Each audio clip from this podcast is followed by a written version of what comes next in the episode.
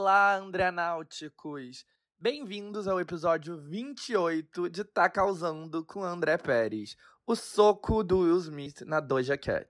E hoje nós temos muita coisa. Temos o Oscar e o que ele significou para a indústria. Temos o maior evento da indústria musical da última semana, que não, não foi o Grammy, e sim o retorno do Harry Styles. Nós temos o Grammy também. Temos o Lollapalooza e todo o caos que esse festival causou nas Américas, incluindo a guerra que Doja Cat acidentalmente declarou contra toda a América Hispânica. Temos a volta, entre aspas, ao normal dos cinemas e os resultados de bilheteria, incluindo do filme do universo Marvel, que parece ser o pior de todos os tempos em termos de qualidade. Temos também os lançamentos da semana, com séries novas ou não tão novas que estão surpreendendo. Bora lá? Olá, deixa eu começar aqui com uma errata. Na semana passada eu falei sobre a trajetória do Batman no cinema e das trajetórias totalmente dispares do universo cinematográfico Marvel e DC. E, enfim, eu mencionei o filme mais recente solo do Super-Homem, Man of Steel, que eu, no momento desatento, fiquei chamando de Homem de Ferro. Dizendo que, obviamente, o Homem de Ferro é outro. O Superman é o Homem de Aço.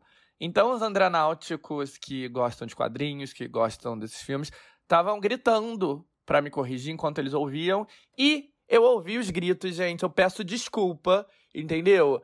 Quem falou aquilo não era eu, era outra pessoa. Quem me conhece sabe. Quem me conhece sabe. Não, eu tô brincando. É, obviamente eu cometo esses escorregões o tempo todo, mas acho importante aqui a gente pontuá-los. E no mais, eu também quero começar com uma reclamaçãozinha básica, porque PQP, que merda! Eu não consegui finalizar o episódio da semana passada a tempo, mas tranquilo, eu pensei, beleza, eu coloco no ar na terça-feira, na segunda. Tem que comentar o Oscar e também algumas coisas que aconteceram no Lollapalooza e tranquilo. Só que não, gente. Além do Oscar, além do Lollapalooza, ainda tinha o Grammy, que eu tinha esquecido totalmente. Então acabou que acumulou um monte de coisa para eu comentar nesse espaço que é limitado de tempo. Mas tudo bem, eu vou conseguir fazer com que caiba tudo. E eu não tô aqui para comentar os vestidos, nem se os ganhadores tiveram mérito ou não, nem se o show X ou Y foi bom, mas sim as coisas menos óbvias que aconteceram as coisas interessantes, o que elas revelam dos bastidores da indústria, da nossa sociedade, do que vem por aí. E também, óbvio, as fofocas, né? Uma ou outra, porque eu adoro. E, enfim, então vamos começar com a premiação mais fresquinha de todas, que foi o Grammy. Pra minha sorte, ou não, porque eu tive que assistir essa bodega, o Grammy foi bem chatinho. Então, assim, não vai tomar muito tempo desse episódio, porque não tem tanta coisa assim para comentar. Não tem quase nada. Ninguém deu soco em ninguém. Nada de interessante aconteceu. E até mesmo a lista de convidados e performers foi apenas decente, o que é um vexame para um evento que é, em tese, a maior noite da música. Não teve Taylor Swift, não teve Beyoncé, não teve Bad Bunny, não teve Kanye West, não teve Harry Styles. O Kanye, aliás, foi desconvidado de se apresentar porque o Grammy tava com medo dele ser imprevisível e fazer merda, o que, enfim, eles estavam certos, né? Ele realmente é imprevisível e tem altas chances de fazer merda. E além disso, ele teve uma briga pública com o Trevor Noah. É, eu comentei isso uh, no episódio passado, no retrasado, que o Trevor Noah fez todo um segmento sobre como Kanye é um ex-abusivo no Daily Show, programa dele. Aí isso despertou a ira do Kanye, que foi xingar ele bastante no Instagram e acabou banido por 24 horas do aplicativo. Só que, bom, o Trevor Noah era o apresentador do Grammy ainda por cima, então complicado. Só que assim, quem perdeu em não ter o Kanye foi o Grammy, né? E nós, o público, porque assim, ele é um doido, mas ele entrega. E como alguns eventos recentes deixam claro, essas premiações hoje em dia só ganham relevância, a gente só se dá conta que elas estão acontecendo precisamente por causa da imprevisibilidade. É quando elas saem do roteiro que aquilo ali entra no zeitgeist. Então, pelo menos a nível de audiência e do meu entretenimento pessoal, o Kanye seria valiosíssimo. Além de não ter Kanye, os prêmios em si também foram super sem graça. Quer dizer, o Grammy costuma ser meio chacota de maneira geral, ninguém leva muito a sério. Mas esse ano, em específico, eu acho que os ganhadores foram um enorme marasmo. O prêmio de álbum do ano foi pro artista de jazz John Batiste. Eu não tenho opinião se ele mereceu ou não, porque eu, como quase todo mundo, não ouvi o álbum dele. Mas enfim, legal, eu acho que é um prêmio que fica bonito, porque é prestigioso, não causa muita polêmica. E o Grammy tem todo esse histórico de não ser justo com artistas pretos, né? Então, eles reparam aí minimamente uma injustiça, talvez, mas é interessante? Não é. Revelação foi para Olivia Rodrigo, que, né, bem justo. E Song e Record of the Year foram para Leave the Door Open, do Silk Sonic, o grupo do Bruno Mars com Anderson Paak. E o Bruno é o queridinho do Grammy, ele costuma ganhar tudo que ele é indicado. E assim, eu gosto muito da música dele, eu acho Leave the Door Open boa, mas eu achei uma vitória bem uninspired. Eu acho que algo tipo Happier Than Ever da Billie Eilish merecia muito mais, seria mais interessante. Mas é isso. O Grammy não é interessante.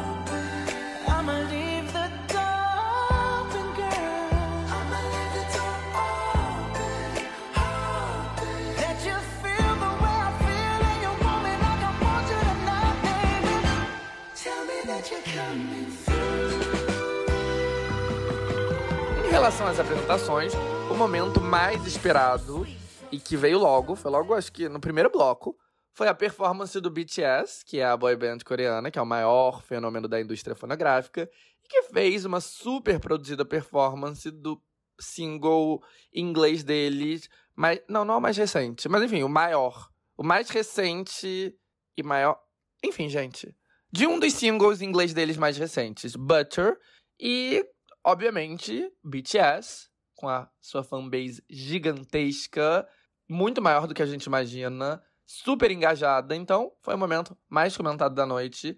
Foi uma super produção, tinha toda uma vibe 007 na apresentação. E teve até um dos integrantes, o Vi, flertando com a Olivia Rodrigo no começo da apresentação, que, né, causou. E também teve a apresentação da Olivia, claro, a grande artista do ano passado. Teve o Silk Sonic abrindo a noite. Teve Lil Nas X com uma apresentação grandiosa, com visuais impressionantes, mas que eu achei que super faltou foco, tinha muita coisa acontecendo. Eu não gostei muito, apesar de eu adorar o Lil Nas X. Teve a Billy cantando Happier Than Ever, na qual eu achei que foi a melhor apresentação da noite. Foi uma super produção, mas uma super produção na medida da música. Então, não ofuscou e deu para absorver, sabe? A canção. Teve o Bieber junto com o Giveon e com o Daniel Caesar cantando Peaches, inclusive boatos de que o Bieber foi assim uma adição muito de último momento, porque tinha muitos poucos artistas relevantes atuais que iam se apresentar e eles basicamente imploraram pro Bieber. E assim, deu para ver que foi uma coisa bem de último momento, porque foi uma apresentação sem graça. Além disso, teve a Lady Gaga fazendo homenagem ao Tony Bennett, né, o parceiro dela aí na empreitada de jazz de, dela, e dele também, e ele tá com Alzheimer e tal, então foi uma homenagem aí é, a toda a carreira dele, também ao fato de que, infelizmente, ela tá chegando ao fim. Representando o rap, teve o rapper Nas, o Nas original, tá? Não o Lil Nas, o Lil Nas também tava lá, mas eu tô falando do, do Nas. E assim, foi uma boa apresentação, mas é engraçado que o único rapper, assim, lendário que o Grammy conseguiu foi o Nas. E ele é importante e tal, mas assim, 2022 tem rappers lendários que representam melhor o gênero, né? Que tem um impacto. Não vou dizer que tem um impacto maior, porque eu acho que o impacto do Nas é muito grande no rap contemporâneo. Todos os grandes dos anos 90 é grande. Mas assim, artistas que apesar de serem lendários são mais contemporâneos. Mas nenhum deles, desses artistas, parece ter se interessado por se apresentar no Grammy. Ou vice-versa, o Grammy não se interessou neles, então ficou com essa homenagem aí meio. podia ser melhor. Representando o country, teve o Chris Stapleton, o Brother Osborne e a Carrie Underwood, o maior artista de todos do gênero, que não é só o maior artista do gênero, né? Ele foi o maior artista dos Estados Unidos no ano passado, de todos os gêneros. O Morgan Wallen não apareceu, não foi indicado, não foi nem citado. É como se ele não existisse um vexame para todo mundo, e os motivos disso foram pauta no episódio 25. Eu não vou explicar de novo, mas se você estiver curioso, vai lá ouvir o episódio 25. que mais? Teve Bluegrass com Billy Strings, teve Brandy Carlisle, Representando o R&B teve a Her, que eu tenho que admitir, eu acho mais chata.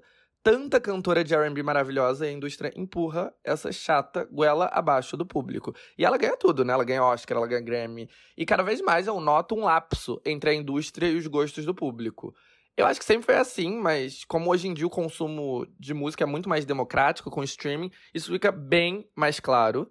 E, enfim, a Her, uma chata aí ganhando tudo. E a Cisa, que eu amo e que eu acho, assim, muito influente, muito inovador e tal, ganhou o primeiro Grammy na noite passada.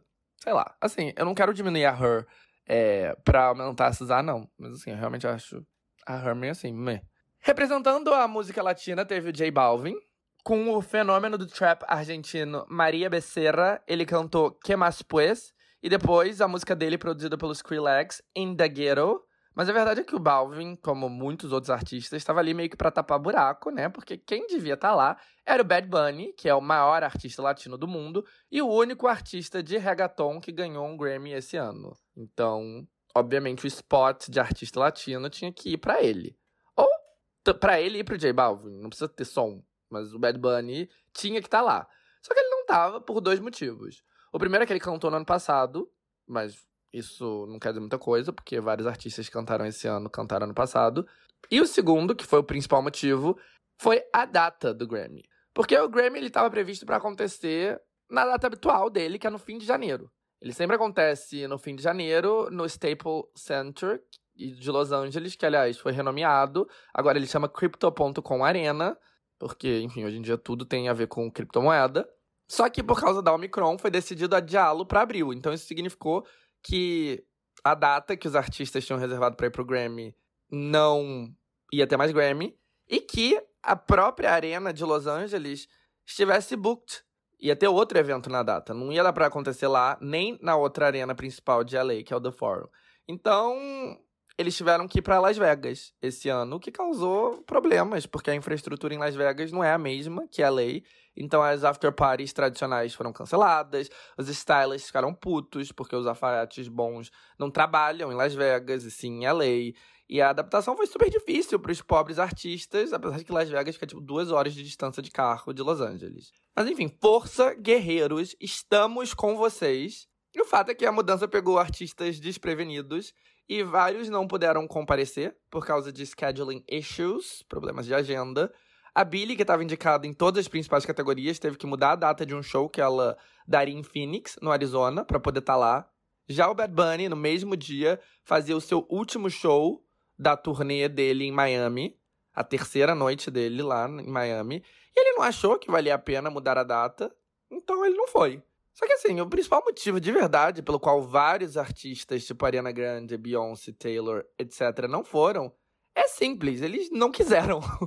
E com razão, porque de maneira geral o Grammy foi bem chato. Eu vi a primeira hora, que teve todas as apresentações que me interessavam, eles colocaram ali quase todos os artistas contemporâneos no, no, no primeiro, na primeira hora. Daí eu me forcei a ver a segunda mas no momento da segunda hora, né, digo, mas no momento que o presidente da Ucrânia apareceu em vídeo, sob aplausos, isso foi emendado em uma performance do John Legend, eu desliguei a TV correndo, porque, pelo amor de Deus, vergonha alheia. Eu não sou obrigado, eu acho tosco. Eu não tô aqui pra ficar é, tratando o presidente da Ucrânia como grande ícone pop, eu acho tudo isso péssimo. Enfim, isso foi minha opinião de merda, né, há dois episódios atrás. As apresentações dos artistas pop foram interessante dentro da medida do possível, mas de resto tudo foi totalmente dispensável. Os vencedores não foram muito interessantes. A apresentação do chato do Trevor Noah foi medíocre, como sempre. E tudo isso se refletiu na audiência que repetiu os mesmos números que o ano passado. Baixíssimos 8,9 milhões de espectadores. Para você ter uma ideia do quão baixo isso é, em 2020, no ano retrasado, a premiação teve 18,7 milhões de espectadores. E em 2019 teve 20 milhões. Foi só em 2021, que foi um ano bem melhor de apresentações e vencedores, aliás, a audiência despencou.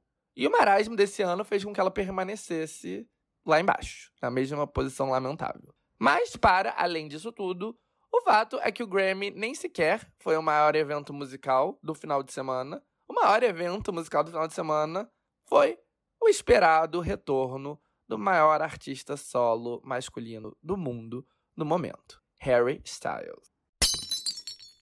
Harry Styles alcançou a fama como integrante da maior boy band ocidental dos 2000, o One Direction.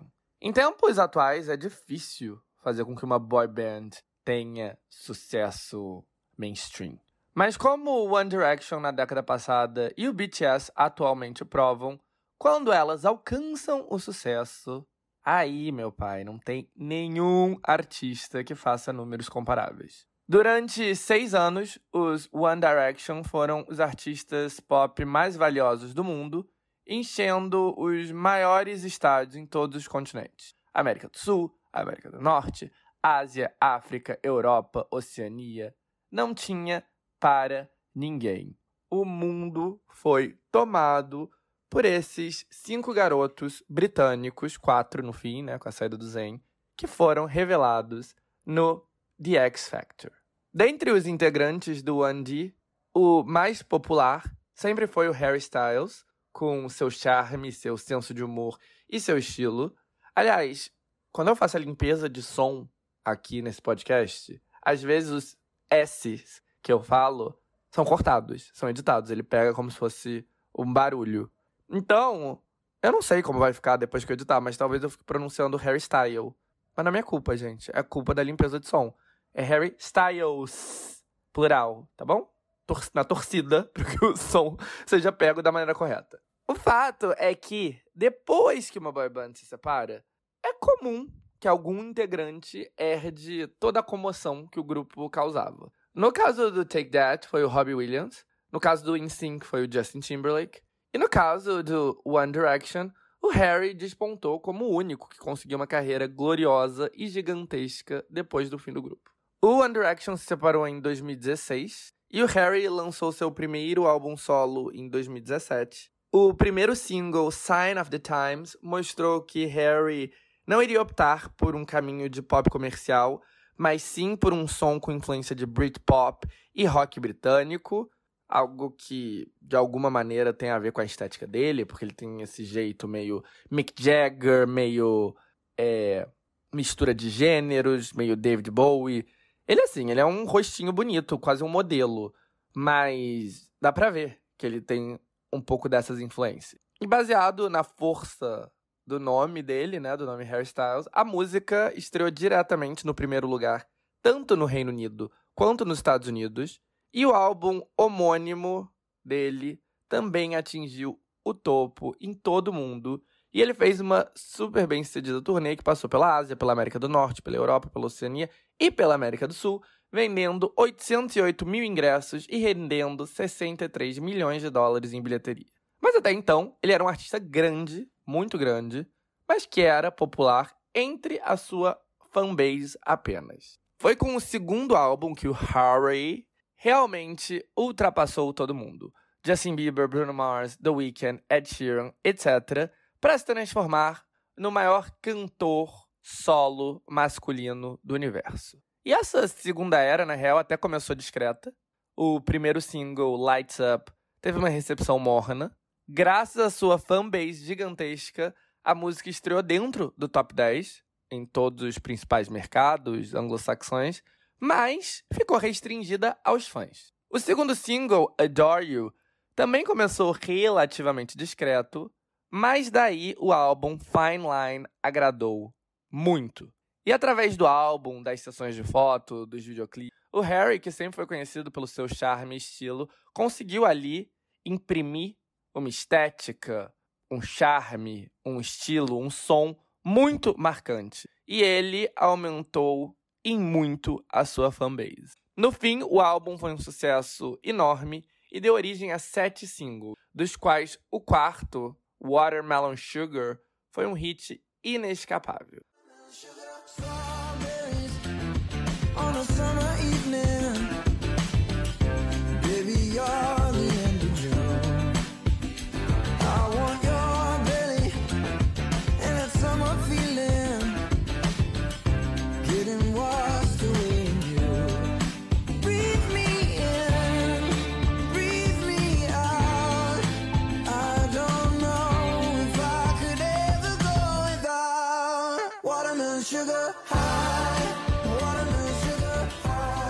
O Harry já começou a carreira como um dos maiores artistas da indústria, com base apenas na sua muito fiel base de fãs que vinha com ele desde os tempos do One Direction. Mas com o segundo álbum, Fine Line, ele expandiu enormemente essa fanbase. Então, se ele já era enorme, ele ficou maior ainda. No momento, ele está no meio da sua turnê mundial do segundo álbum. A turnê estava prevista para 2020, para o começo de 2020, quando Fine Line estava fresquinho, mas teve que ser adiada por causa da pandemia. E estima-se que a turnê, que passará por três continentes, atrairá mais de 1,5 milhão de pessoas e ultrapassará em muito os 100 milhões de dólares em rendimento. Dentre as principais paradas estão duas datas no Foro Sol, da Cidade do México, com mais de 100 mil ingressos vendidos, duas noites no estádio mais importante do Reino Unido, o Wembley Stadium, e mais datas em estádios de futebol de Glasgow, Manchester e Dublin. Só que, apesar de estar atualmente no meio da turnê do seu segundo álbum, o Harry já está mais do que preparado para começar uma nova era. Então, na última semana de março, ele anunciou a capa e o título do seu terceiro disco, Harry's House, previsto para ser lançado integralmente no fim de maio. E no dia 1 de abril, veio o primeiro single, As It Was, uma música que segue a tendência do momento de synth pop com inspiração claríssima na década de 80. Se alguém duvidava do poder do Harry, essas dúvidas se dissiparam assim que a música estreou em primeiro lugar na parada global do Spotify, com os maiores números de um artista masculino da história. Foram 21 milhões de streams em 24 horas, a segunda maior estreia da plataforma, atrás apenas de Easy on Me da Adele. Provando ser uma força global, Harry estreou no top 10 em quase todos os mercados do mundo.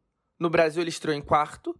Países que ele estreou no topo incluíram Austrália, Canadá, Alemanha, Suíça, Áustria, México, Holanda, Irlanda, dentre muitos outros, além de óbvios Estados Unidos e o Reino Unido. Só nos Estados Unidos foram 6 milhões de streams, o que o coloca dentre as melhores estreias da história do país, superando inclusive os números que Easy on Me da Adele fez no Spotify de lá.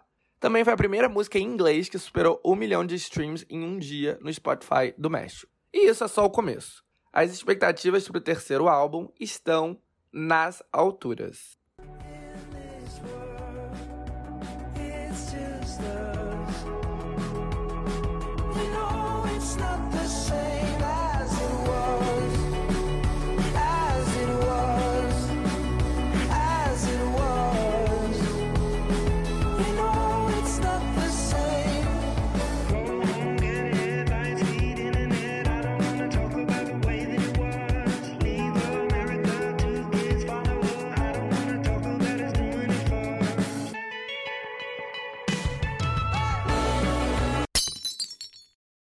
Gente, eu não sei se vocês viram, se vocês estão cientes, mas parece que o Will Smith deu um soco no Chris Rock durante o Oscar. Eu não sei se essa notícia apareceu ou não para vocês, se ouviram falar, mas aconteceu, né? Uma loucura, uma loucura.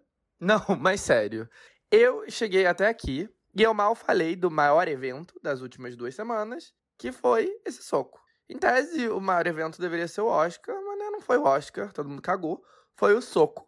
E quando eu comecei a fazer o roteiro do episódio, eu tinha muito a falar do soco. Só que assim, já passou mais de uma semana desde então, e ninguém aguenta mais esse assunto. Todo mundo já deu a opinião, já tivemos análise com perspectiva racial, com perspectiva feminista, tivemos a defesa de quem achava que ele estava certo, de quem achava que ele estava errado.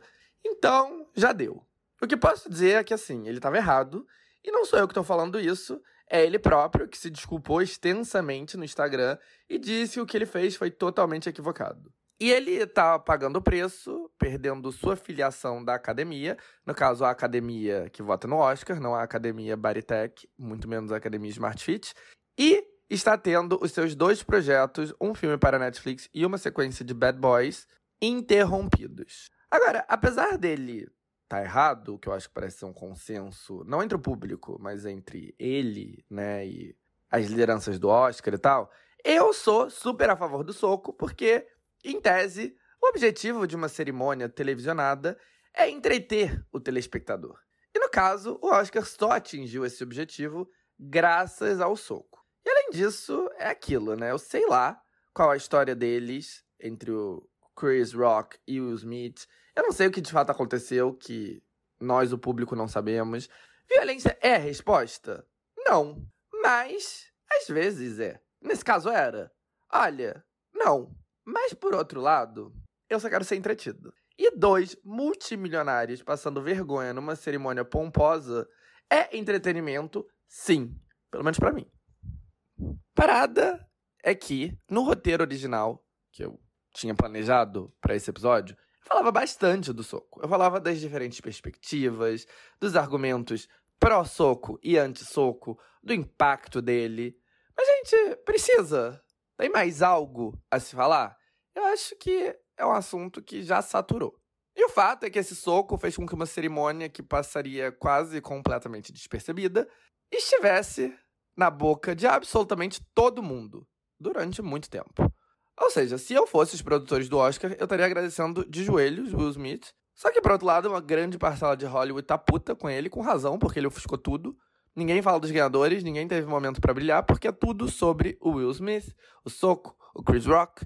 E os produtores também estão um pouco putos, porque eles estão numa saia justa, já que assim, uma agressão é literalmente um crime.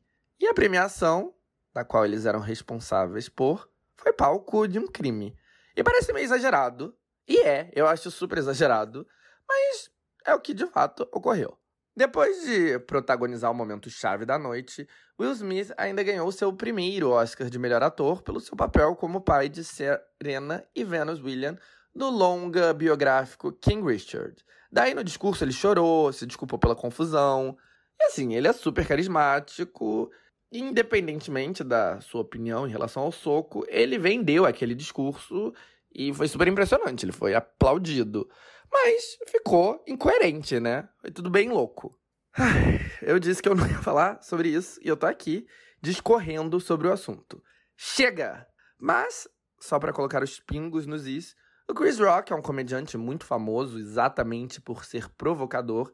Já tinha feito uma piada sobre a Jada no Oscar de 2016, eu acho. Naquele ano, a Jada estava boicotando o Oscar pela falta de diversidade. E ele, que era o apresentador, disse algo tipo: A Jada boicotando o Oscar é tipo eu boicotando fazer sexo com a Rihanna. Eu não fui convidado. Daí, dessa vez, ele fez uma piada de novo sobre um remake da G.I. Jane, o filme que é famoso por estrelar a Demi Moore, eu acho, com cabelo raspado. E colocar a Jada, que tem cabelo raspado por causa de uma doença, no papel principal. E a doença que a Jada tem é a alopecia, que faz com que o cabelo dela caia. E eu acabei de me dar conta que eu pronuncio essa palavra em inglês, porque eu não sei como é em português. Alopecia? Alopecia? Enfim, eu não sei, me desculpem pelo meu momento. Luciana Jimenez. Além dessas duas piadas, né? Em duas cerimônias de Oscar, eu acho que deve ter muita história nos bastidores entre os dois ou os três, que nós, o público, não sabemos. Mas, enfim, agora isso é de patrimônio público. Todo mundo tem uma opinião sobre o ocorrido. Tem quem acha que ele estava certo em defender sua esposa, tem quem acha que recorrer à violência é um absurdo, tem quem acha um monte de coisa. O Twitter estadunidense estava, em sua maioria, a favor do Will e fazendo o trabalho de retratar qualquer celebridade que o critique como racista, que tem que ser cancelada. Aconteceu com a Zoe Kravitz, que era a maior girl do mundo até semana passada. Aconteceu com a mãe da Billie Eilish e com o Jim Carrey. Como tudo que envolve esse episódio, cansativo, desnecessário, idiota. Para concluir, eu vou dizer que eu tô cansado de tudo isso, mas eu vou optar por fazer uma leitura marxista do soco do Will Smith, sabe? Porque o que é o Oscar, né? Senão uma comemoração da elite pra elite. Não tem nada a ver com a gente, a plebe. A gente só fica lá assistindo eles se aplaudirem entre si. Mas esse soco mudou tudo, nos fascinou, colocou a opinião pública no centro de tudo. Então, acima de tudo, o soco do Will Smith foi um soco em homenagem à classe trabalhadora. Foi um soco dado para deleitar o proletariado. Então, sei lá. Eu gosto de imaginar que talvez o Karl Marx tenha se orgulhado desse momento. E do jeito que as coisas andam, a gente vai de fato saber o que ele pensou em breve, porque estão tão obcecados em perguntar para qualquer personalidade o que elas acharam do episódio, que é capaz de ressuscitarem ele só para isso. Então nós, o proletariado, ficamos aqui no aguardo Gente, eu amo vocês. E a prova disso é que pelo segundo ano consecutivo eu cancelei qualquer plano pra minha noite de domingo. Tudo bem, eu não teria nenhum, porque. Enfim, quem tem qualquer plano na noite de domingo? Mas eu sentei na frente da TV, liguei ela e acompanhei o Oscar por pura e espontânea pressão. Não só o Oscar, né? No domingo seguinte eu ia fazer a mesma coisa pelo Grammy. Tal como o Grammy, eu não enfrentei as mais de três horas. Se eu dissesse que sim, eu estaria mentindo. Mas eu vi o suficiente, principalmente levando em conta que eu não sou um grande fã de cinema. Especificamente do cinema hollywoodiano. Primeiro que eu gosto de ser surpreendido. E filmes raramente me surpreendem. E segundo que eu acho que o meio filme, né? Meio filme como meio, ele não é muito bom para desenvolvimento de personagens. Principalmente comparado com série e tal. Então, para mim em particular, não tem muito motivo para eu ver uma celebração de filmes, dado que eu nem sequer gosto de filmes. Então, assim, motivos para eu ver são poucos. Mas os motivos públicos para qualquer um assistir também são cada vez menores. Porque vamos sentar aqui e enumerar os motivos pelos quais os Oscars são tradicionalmente um evento tão grandioso e tão interessante. Primeiro, porque é meio que uma chance única de ver as maiores estrelas do cinema em um só lugar. Antigamente, estrelas de cinema eram o topo da pirâmide da fama. Hoje em dia, o conceito de estrela de cinema meio que não existe. Alguém com a aura de um Tom Cruise, de um Brad Pitt, de uma Julia Roberts, de uma Angelina Jolie. Isso meio que ficou no passado, né? Hoje em dia a gente não é tão movido por isso. O segundo motivo era ver os vestidos, ver quem estava se arriscando, quem tava com vestido maravilhoso, com pavoroso. Isso é outra coisa que ficou no passado. No episódio 4 desse podcast, as fotos da festa ficaram ótimas, de um ano atrás, que eu comentei, inclusive o Oscar do ano passado. Eu dividi uma opinião da Sofia Coppola que resume bem isso. Ela escreveu um artigo, uma crônica, não sei, meio que falando que com a disseminação da profissão de stylist, a individualidade no tapete vermelho morreu. Ninguém se veste de maneira interessante, porque ninguém quer errar. Então tá todo mundo, todas as atrizes, com looks inquestionavelmente lindos, seguros e de acordo com as tendências atuais. E com isso, o lado mais interessante do tapete vermelho meio que morreu.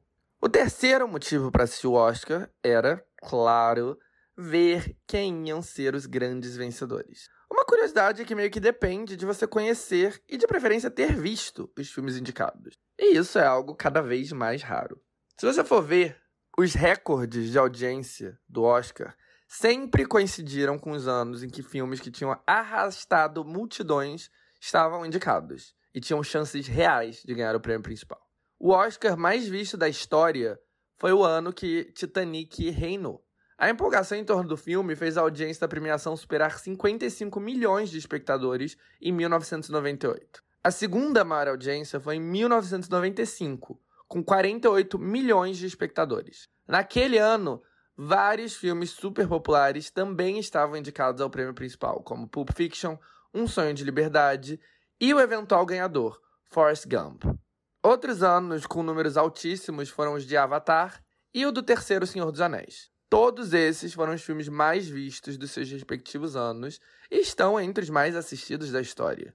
Hoje em dia, não dá pra indicar filme pipoca que todo mundo viu pro Oscar de melhor filme. Por mais que tenha gente que proteste e diga que sim, dá, eu acho totalmente fora de cogitação que Homem-Aranha Sem Volta para Casa seja indicado a melhor filme. Isso não tem nada a ver com ser um filme bom ou ser um filme ruim. É só que o Oscar é para filmes que têm um impacto na história do cinema e que trazem algo novo, inovador. Por mais boba que a história talvez seja, a tecnologia que Avatar implementou como o primeiro grande filme 3D foi histórica. O impacto cultural de Titanic, que era uma singela história de amor, foi imensurável. Senhor dos Anéis arrastou multidões para ver uma saga complicadíssima. E é inimaginável algo simples, sem associação com uma grande franquia como Forrest Gump, ser o maior filme do ano em tempos atuais, como era lá em 1995. Basicamente, hoje em dia, os filmes que arrastam multidões são para bem e para mal, mais formulaicos e seguros do que em qualquer outro ponto da história recente. E não dá muito pro Oscar ficar honrando isso sem perder o prestígio e o propósito. Só que aí ele cria outro problema. Ele tem que honrar filmes que a maior parte das pessoas não viu. Dez filmes foram indicados para melhor filme. talvez o mais inesperado tenha sido Drive My Car, que é um filme japonês, em japonês, dirigido por Teruhisa Yamamoto, que inclusive ganhou o Oscar de melhor filme estrangeiro, apesar de ter perdido o principal. E, gente, apesar de eu nunca ter falado desse tema aqui extensamente, eu sou louco por cultura pop japonesa. Eu sei tudo, eu sei as minúcias da cultura japonesa. Mas apesar disso, eu não tive interesse de ver Drive My Car. E o motivo é que prestígio e críticas positivas não me criam curiosidade. Às vezes, pelo contrário. Porque eu não gosto de coisa muito rebuscada e pretensiosa, que em geral é o que gera crítica positiva. O que me cria curiosidade é quando o filme tá gerando uma comoção enorme e eu não sei o que esperar dele, eu não tô entendendo por quê. Eu vi Parasita nos cinemas por esse motivo, porque era surpreendente e interessante que um filme sul-coreano tenha virado um fenômeno global. Aliás, quando eu fui ver, ele ainda nem tinha virado global. O sucesso dele estava restrito a dois países: a Coreia do Sul e a França. Dois lugares onde ele era um campeão impressionante de bilheteria.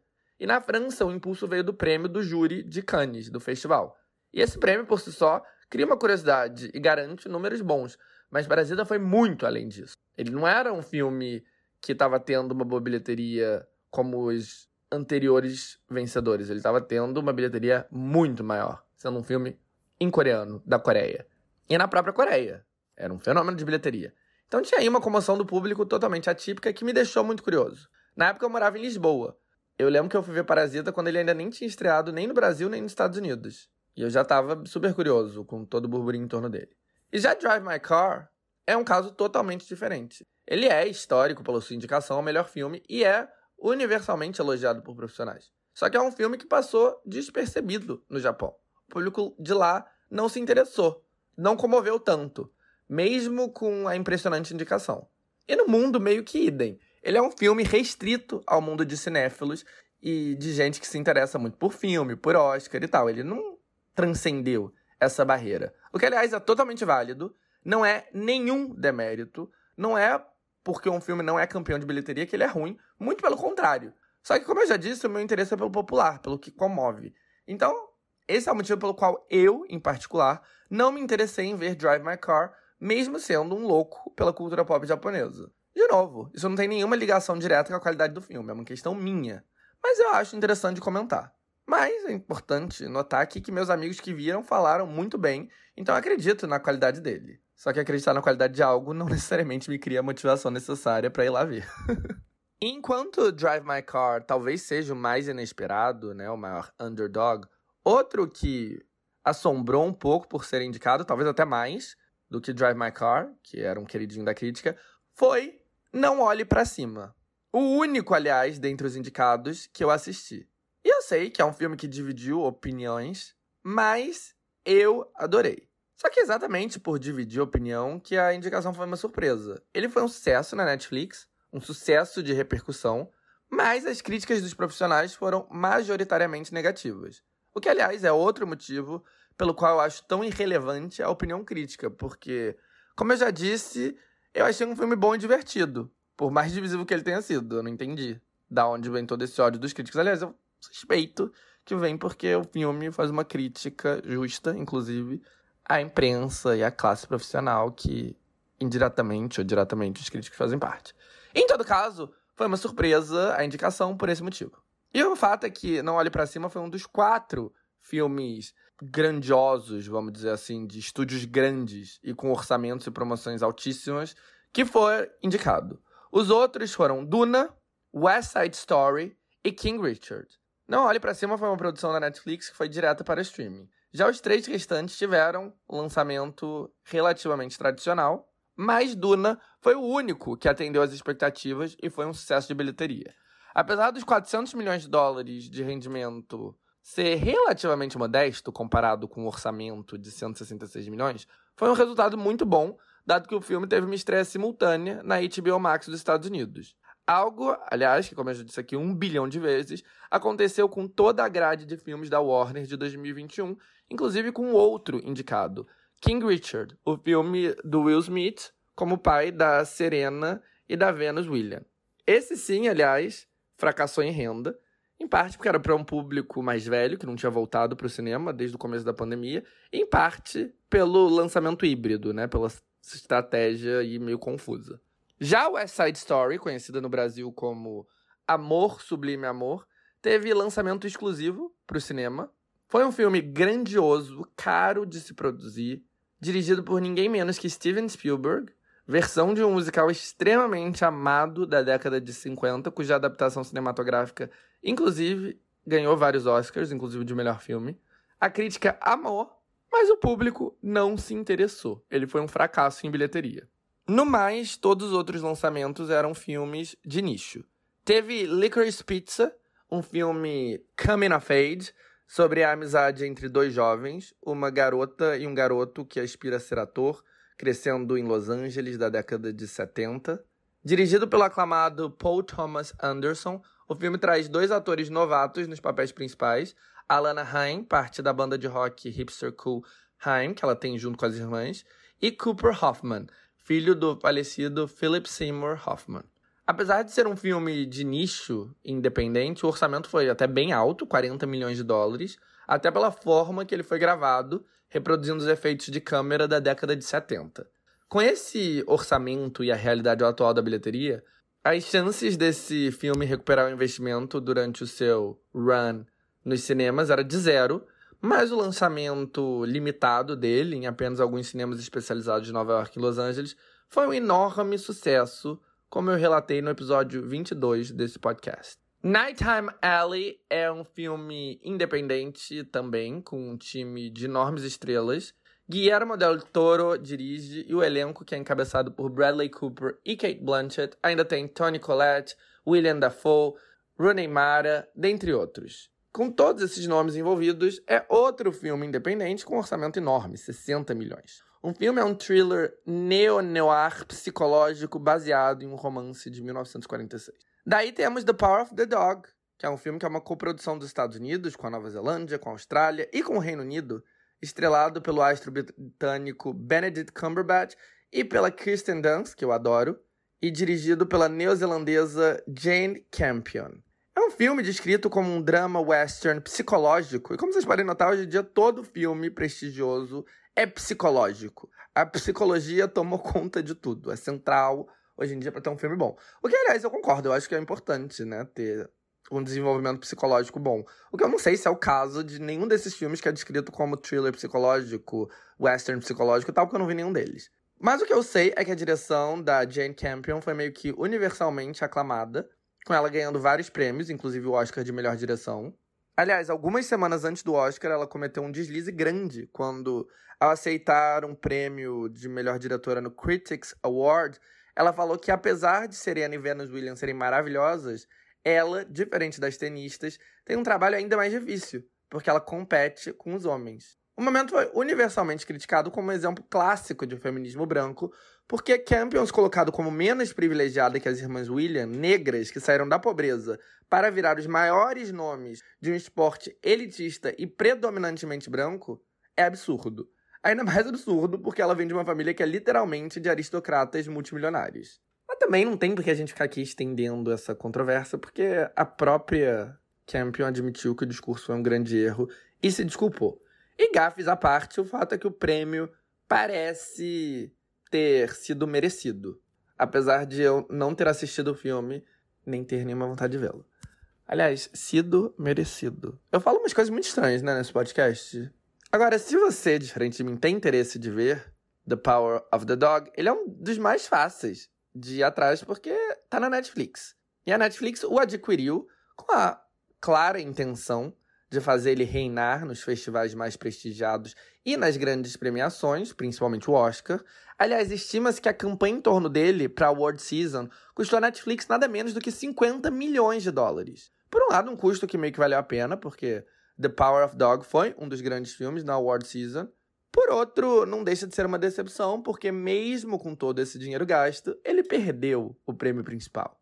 E para a Netflix, a perda foi humilhante, porque o filme vencedor foi outro filme de serviço de streaming, de um rival muito menor, a Apple TV Plus. A Apple TV Plus teve a honra de ter o primeiro filme de streaming que abocanhou o Oscar de melhor filme. enquanto a maioral, a Netflix, ficou de mãos abanando. O filme em questão foi Coda.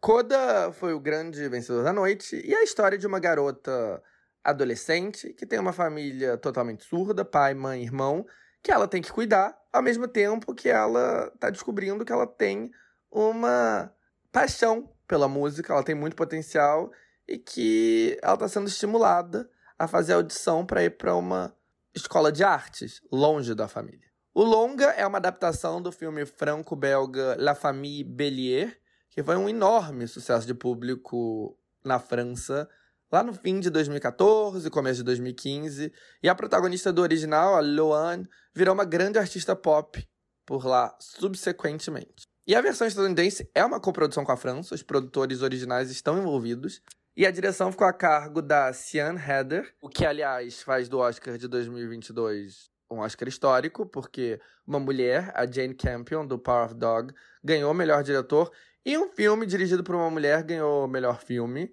Ano passado, a Chloe Zhao já tinha, né, quebrado essa barreira, mas dessa vez foram duas mulheres diferentes. E a representatividade não para por aí, porque o elenco é majoritariamente formado por atores surdos. E um ator surdo do filme, Troy Kotsur, ganhou o Oscar de melhor ator coadjuvante. Para o papel principal, a filha que não é surda e tem paixão pela música, a escolhida foi a britânica Emilia Jones. E basicamente ninguém do elenco desse filme era um ator celebridade, né, com um perfil público que muita gente conhece, tirando Eugenio Derbez, que é uma das maiores estrelas cômicas do México e que, como eu contei faz uns episódios atrás, está fazendo um crossover para uma carreira muito bem sucedida nos States, depois de consolidar seu nome no país vizinho. O título do filme, Coda, é um acrônimo usado nos Estados Unidos para designar Child of Deaf Adults, ou Filho Criança de Adultos Surdos. Essa designação é importante porque, mesmo não sendo surdos, essas crianças têm uma percepção do mundo diferente. E elas aprendem a língua dos sinais antes mesmo de aprender a falar. No Brasil, o título do longa é No Ritmo do Coração. Desde o começo, a trajetória de Coda foi meteórica. O filme estreou em 2019 no Sundance Festival, o Sundance é um, um, dos principais festivais de cinema dos Estados Unidos e é um espaço onde filmes independentes são exibidos para serem adquiridos por distribuidoras. E Coda foi um dos primeiros filmes exibidos e teve uma recepção unanimamente positiva, uma recepção arrasadora. Empolgou tanto que a Apple entrou numa disputa acirradíssima com a Amazon para adquirir os direitos de exibição global dele para sua plataforma. Conclusão, a Apple desembolsou 25 milhões de dólares pelo filme, uma oferta recorde para o festival. Uma oferta que, como o Oscar de melhor filme indica, deve ter valido a pena, porque, como eu já disse também, a Apple TV Plus foi o primeiro serviço de streaming a receber a estatueta de melhor filme. E para mim o mais chocante é que esses 25 milhões de dólares nem sequer cobriram a distribuição para o mundo todo, porque no Brasil, por exemplo, a distribuição foi adquirida pela Diamond Films, que vendeu os direitos para a Telecine e também para a plataforma que tentou adquirir os direitos inicialmente, a Amazon, que acabou perdendo para a Apple, mas aqui no Brasil ganhou. No mais, não tem muito o que comentar sobre os ganhadores, porque é tudo ofuscado pelo soco e também nada de muito interessante aconteceu.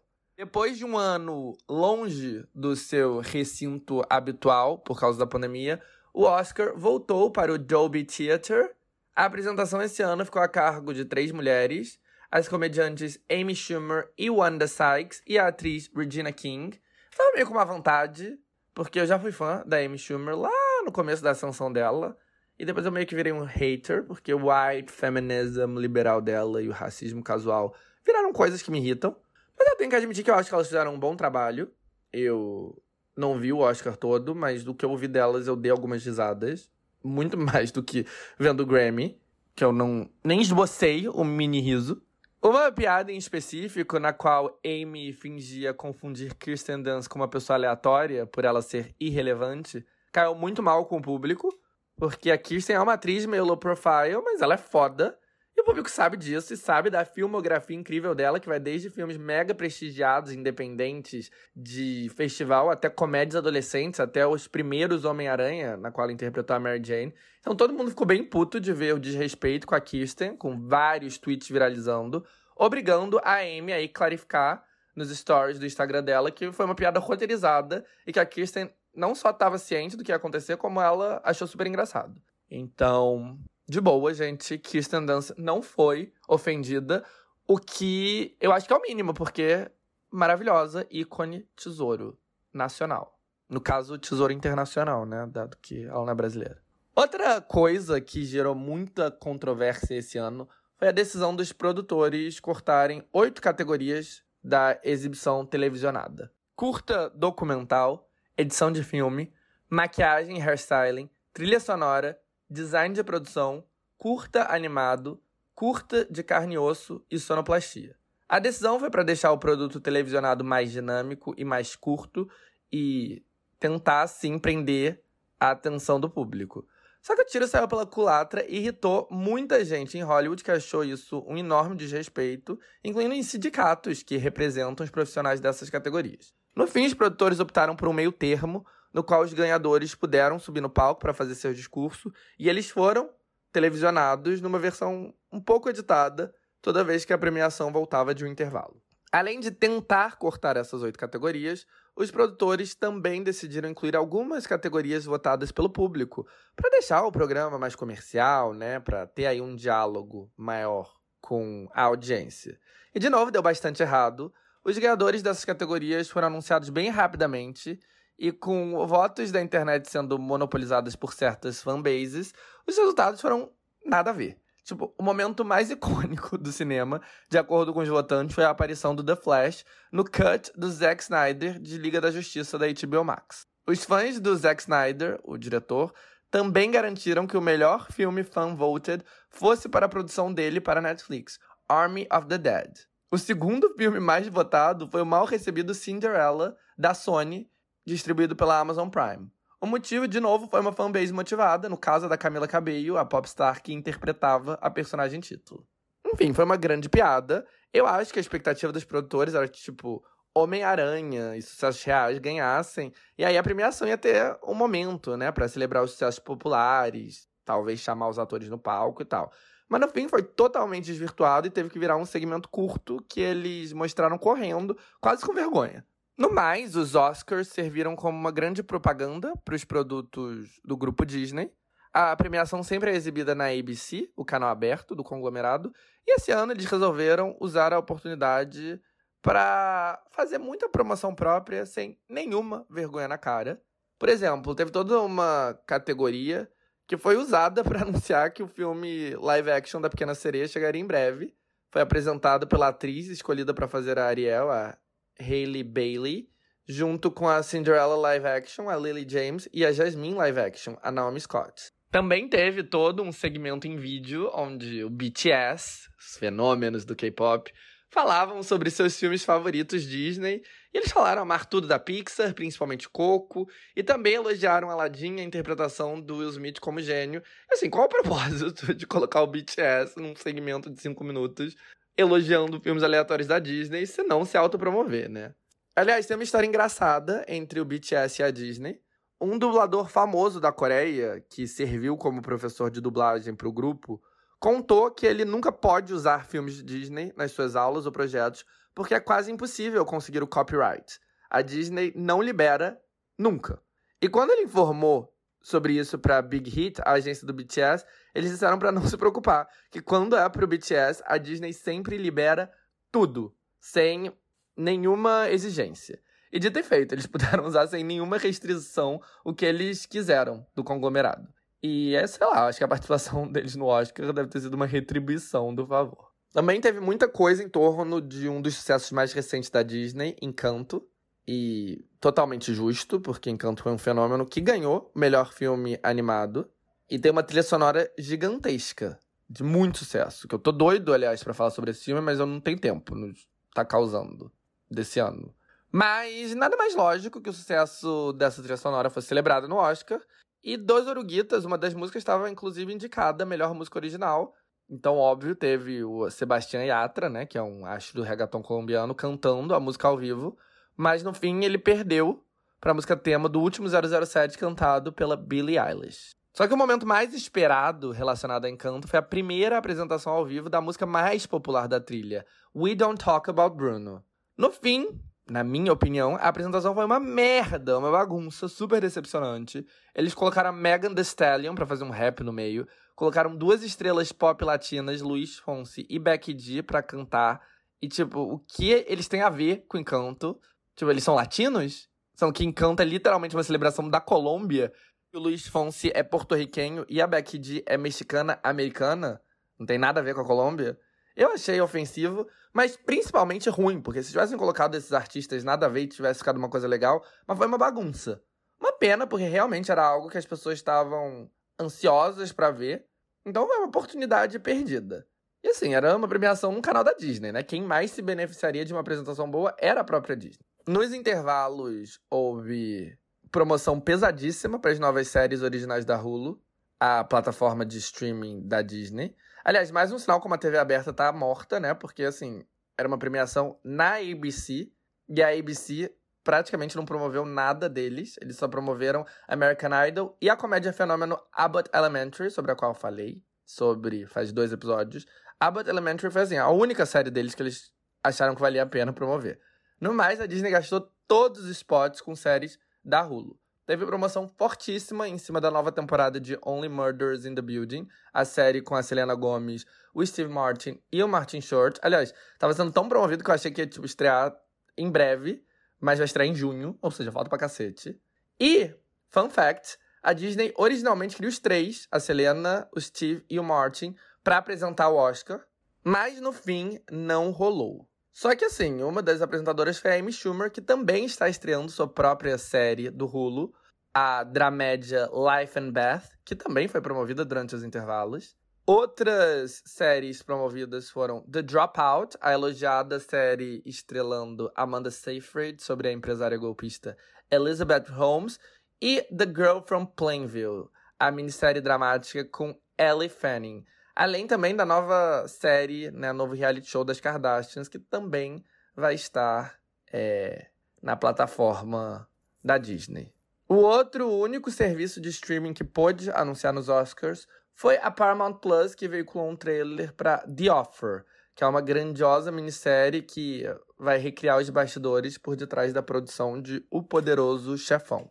A Disney também aproveitou o Oscar para estrear o trailer de Lightyear, o novo filme da Pixar que conta a história origem do Buzz Lightyear, né, o célebre astronauta de Toy Story. No mais, o Oscar mostrou uma leve melhora de audiência em relação ao ano passado. Para quem não sabe ou lembra, o Oscar de 2021 teve apenas 10 milhões de espectadores, a pior audiência da história. Esse ano foram 16 milhões, uma melhora considerável, mas mesmo assim, a decadência é real, porque até 2020 nenhuma exibição do Oscar teve menos que 20 milhões de espectadores.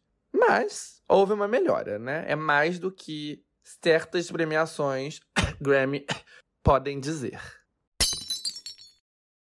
O Oscar não foi o único grande evento do penúltimo final de semana. Talvez nem tenha sido maior, pelo menos não na América Latina, porque por aqui nós tivemos o Lola Palusa que volta depois de um intervalo de dois anos. E assim, vocês estavam secos para um festival, né? Porque a julgar pelos stories do Instagram, tava todo mundo em São Paulo para ir prestigiar os shows. Os Strokes e a Doja Cat foram os headliners da primeira noite.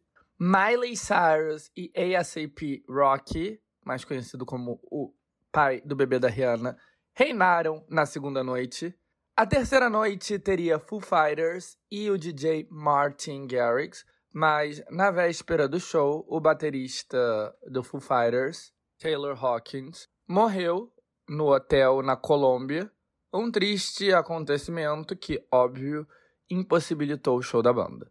Dentre todos esses headliners, a Miley foi a que mais causou burburinho nas redes sociais. É verdade que com seus últimos álbuns, a discografia da Miley não é tão mainstream como nos seus anos de ouro do Disney Channel, mas o misticismo em torno dela segue fortíssimo. E ela claramente é um ícone importante para milhões, com os brasileiros vibrando com sua apresentação. E ela ainda trouxe a Anitta para cantar o último single inglês dela, Boys Don't Cry, criando um momento viral. A expectativa para Doja Cat com suas dezenas de hits acumulados ao longo dos últimos meses, também eram grandes. Mas no fim, acho que todo mundo ficou meio decepcionado quando a Dani Bond não subiu no palco para o remix de Say So com Tcheca. Bom, eu não sei se todo mundo, mas eu fiquei. Eu queria muito ter visto isso acontecer. Outra coisa muito comentada no Lola foram todas as manifestações políticas contra o Bolsonaro, que foram ainda mais comentadas porque ele é um idiota e ele tentou entrar com uma ação contra quem falasse mal dele e tentou censurar o festival. Um completo boçal, né? Além de todos os problemas dele, ideológicos, ele ainda tem esse problema da burrice, porque, obviamente, isso só iria ampliar as críticas. Mas, enfim, a gente teve Glória Groove gritando contra Bolsonaro com uma camisa com o número 13 atrás. Teve Pablo Vittar balançando bandeira do Lula. Teve Jonga e Emicida mandando Bolsonaro tomar no cu. E teve Marina and the Diamonds tacando um fuck Bolsonaro e depois chamando atenção para a tentativa de censura no seu Twitter, amplificando aí o alcance global do protesto contra o Bolsonaro. O ato da Marina, que aliás não se chama mais Marina and the Diamonds, eu acho que agora ela fala, ela fala, ela se chama Marina Diamonds, Diamandes, sei lá, o sobrenome dela é real. Mas o ato dela foi super aplaudido nas redes sociais, mas não por mim. Eu achei super tosco, porque nada, mas nada, me irrita mais do que pessoa, seja artista, seja anônimo, progressista para causas internacionais que não dá um pio sobre os acontecimentos políticos do seu próprio país. Eu acho ótimo se manifestar sobre as injustiças do mundo. Eu mesmo sou cheio de opinião sobre a política dos Estados Unidos, da Argentina, do México, da França, de países que não são os meus. Mas quando você faz vista grossa para as merdas que acontecem no seu próprio país, que moral que você tem para ir pagar de progressista em outro lugar? E para quem não sabe, a Marina é britânica e o Reino Unido é governado pela direita cada vez mais extrema faz mais de uma década. O atual primeiro-ministro Boris Johnson é basicamente um Dória piorado, e a esquerda lá foi literalmente estraçalhada, tanto pela mídia quanto pelo establishment.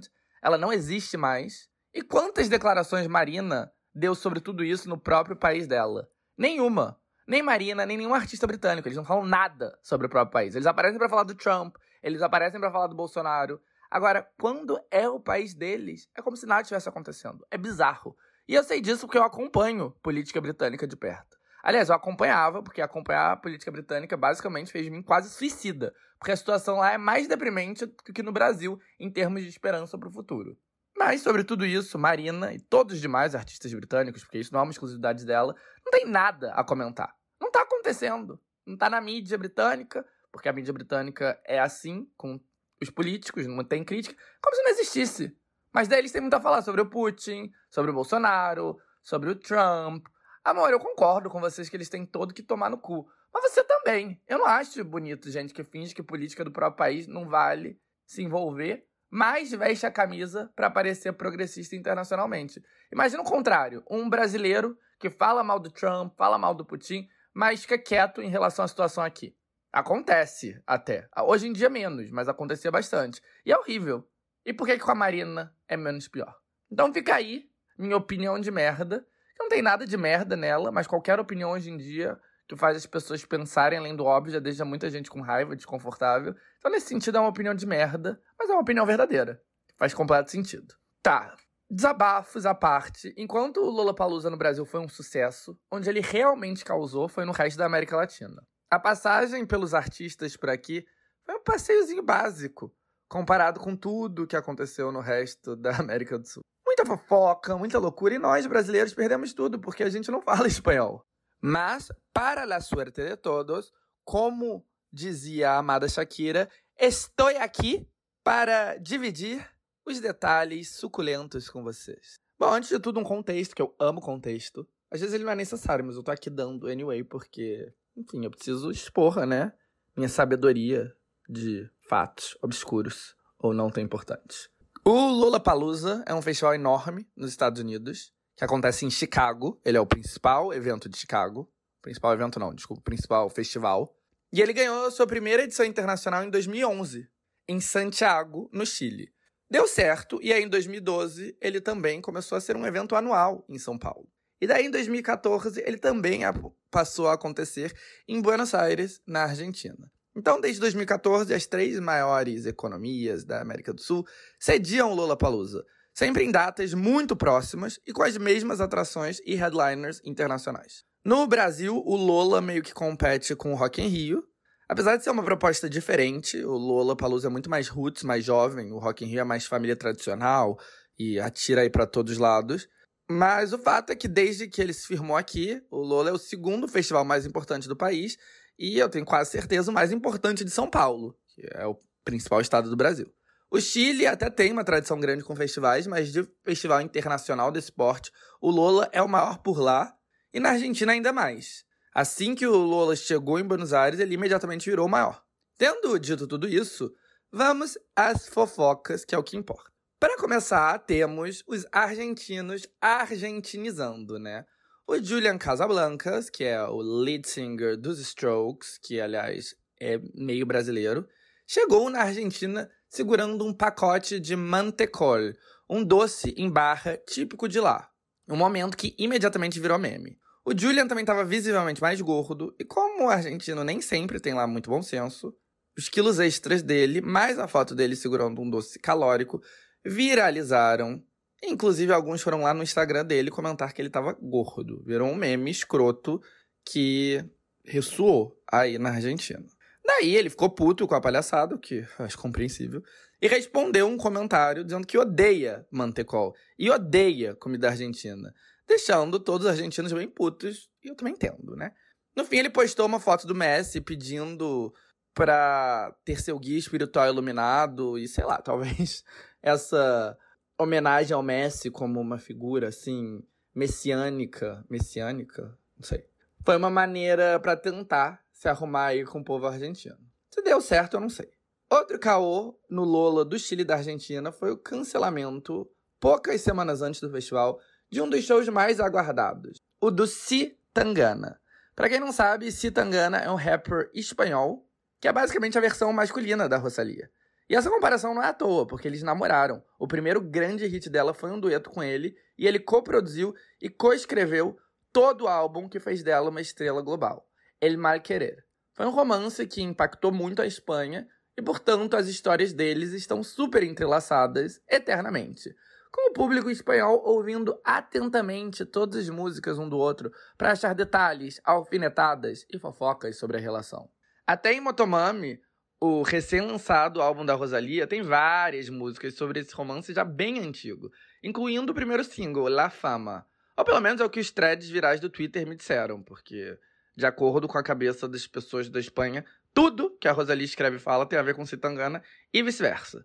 E o Citangana, de fato, teve um mega hit na Espanha em 2020, que era dedicado à sua ex. Tu me dejaste de querer, que era uma música com inspiração flamenca ainda, né? Que fazia aí uma referência a uma das principais sonoridades, uma das principais inspirações sônicas da Rosalia. Rosalia à parte, o fato é que Citangana é um dos artistas mais badalados da Espanha. E ele tem um público na América Latina, uma região que sempre serviu de forte inspiração para ele. Aliás, né, devolve nosso ouro, seu colonizador, essa piada que nunca fica velha. Aliás, fica velha assim, porque eu morava em Portugal e era meio chato ficar ouvindo essa piada o tempo todo, vindo de brasileiros na internet, apesar de que eu achava uma crítica pertinente. Mas agora que eu voltei pro Brasil, eu não tenho mais empatia com o colonizador, então parem de roubar o que é nosso tanto Citangana e Rosalia, brancos europeus fazendo cosplays de latinos. Brincadeirinha. Aliás, mais ou menos, né? Existe uma crítica real nisso. Mas eu sou fã dos dois, tanto da Rosalia quanto do Citangana. Eu acho os dois fodas artisticamente. E tal como ela, ele tá meio que se expandindo globalmente. Ele teve um show, por exemplo, muito elogiado dentro do segmento Tiny Desk da rádio pública estadunidense NPR. Mas até recentemente o Tangana era meio que um artista de nicho na América Latina. Ele não era popular que nem ele é na Espanha. Só que nos últimos meses, Demasiadas Mujeres, uma das canções do seu último álbum, El Madrileño, meio que explodiu nas Américas. Então a empolgação em torno dele aumentou enormemente. E era grande a expectativa para a apresentação dele no Lola do Chile e da Argentina. Mas aí, em cima da hora, ele cancelou. ele reapareceu só no final de semana seguinte para ser um dos headliners do mega festival Vive Latino no México. O que, aliás, novamente, sai daí seu colonizador de merda. Latino espanhol de cu é rola. Mas bom, dizem que o show foi ótimo. Desfilava 21 campanhas de Prada e agora dorme aqui. La miro pensando cuánto faltará para que empiece a odiar. La forma que tengo de amarla tan mal mi manera de huir. Que no puedo parar. No he olvidado el olor de la que me follé en el baño de un garito borracho en Berlín. Escuchando un tecno que me hacía empujarla como un animal. Música del infierno que sonará el día de mi funeral. Aún me acuerdo de ti. Demasiadas mujeres.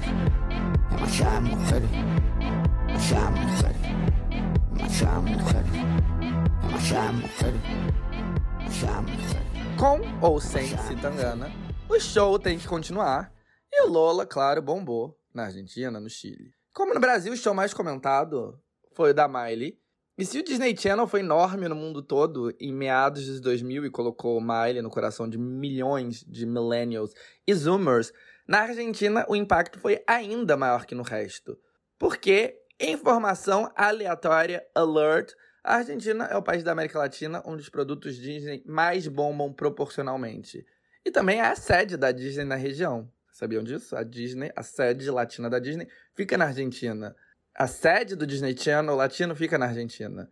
Isso se traduz na Argentina tendo uma conexão ainda mais forte com a Disney. E com os produtos Disney, tal qual Miley Cyrus, que hoje em dia não é mais um produto Disney, mas né? Foi. E depois do show no Lola da Argentina, Miley iria seguir para o Paraguai.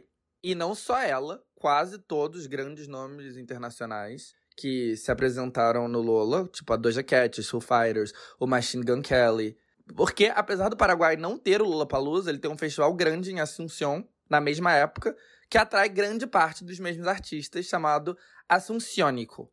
A parada é que no final de semana do Assuncionico caiu um temporal enorme na capital paraguaia que, enfim, destruiu tudo. E esse temporal até repercutiu no Brasil, porque um raio caiu no avião da Miley, forçando ela a fazer um pouso de emergência e antecipando sua chegada a São Paulo. Mas, moral da história, o Assuncionico foi cancelado. Apesar do cancelamento, grande parte dos artistas já estavam na capital paraguaia e mesmo com a chuva, os fãs se dirigiram para o hotel onde todos estavam hospedados na esperança de ver os ídolos, até porque Assunção não é um lugar que tem shows internacionais com frequência, né? É uma oportunidade muito única para muitos é, paraguaios. E sabendo disso, a maior parte dos artistas fez algum gesto para consolá-los em relação ao cancelamento. E vários desses gestos viralizaram.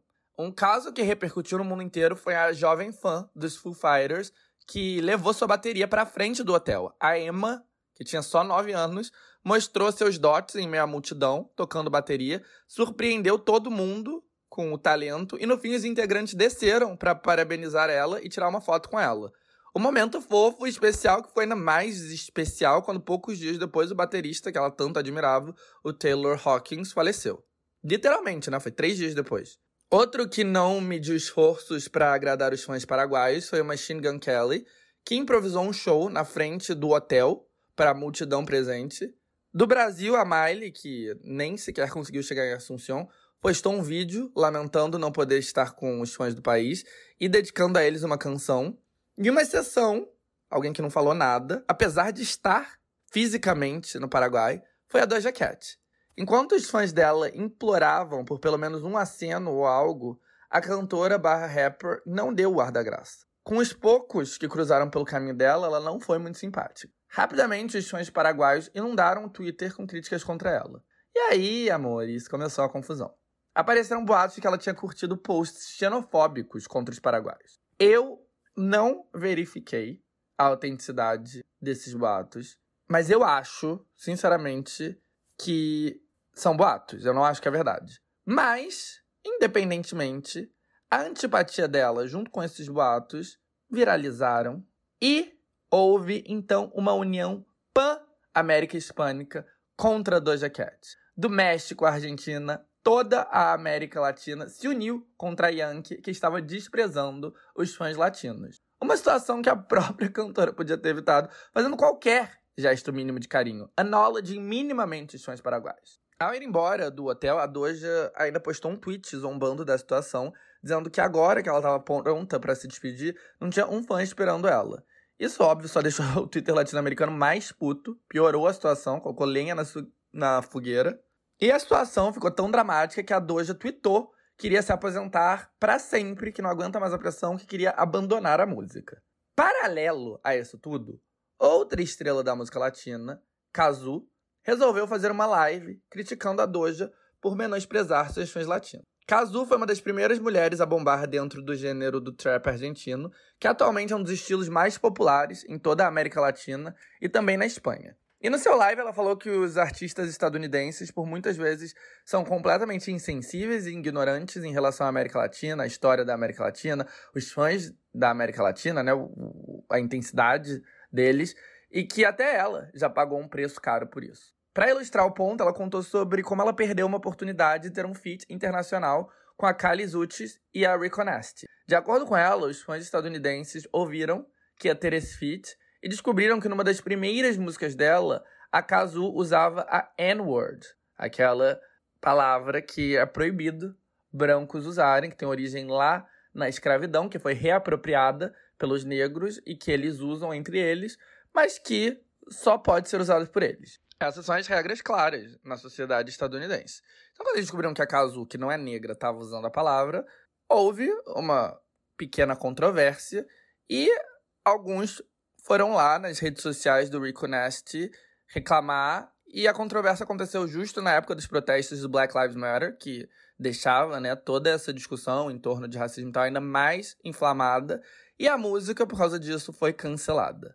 Kazu criticou a situação e disse que, apesar de hoje ela saber que não pode falar essa palavra, na época era uma palavra difundida no trap argentino, que ela achava que era só uma palavra gringa e que é injusto que os estadunidenses esperem que nós, latinos, saibamos todas as minúcias da cultura deles. Ela ainda apontou o dedo especificamente para uma TikToker chamada Jennifer Parker.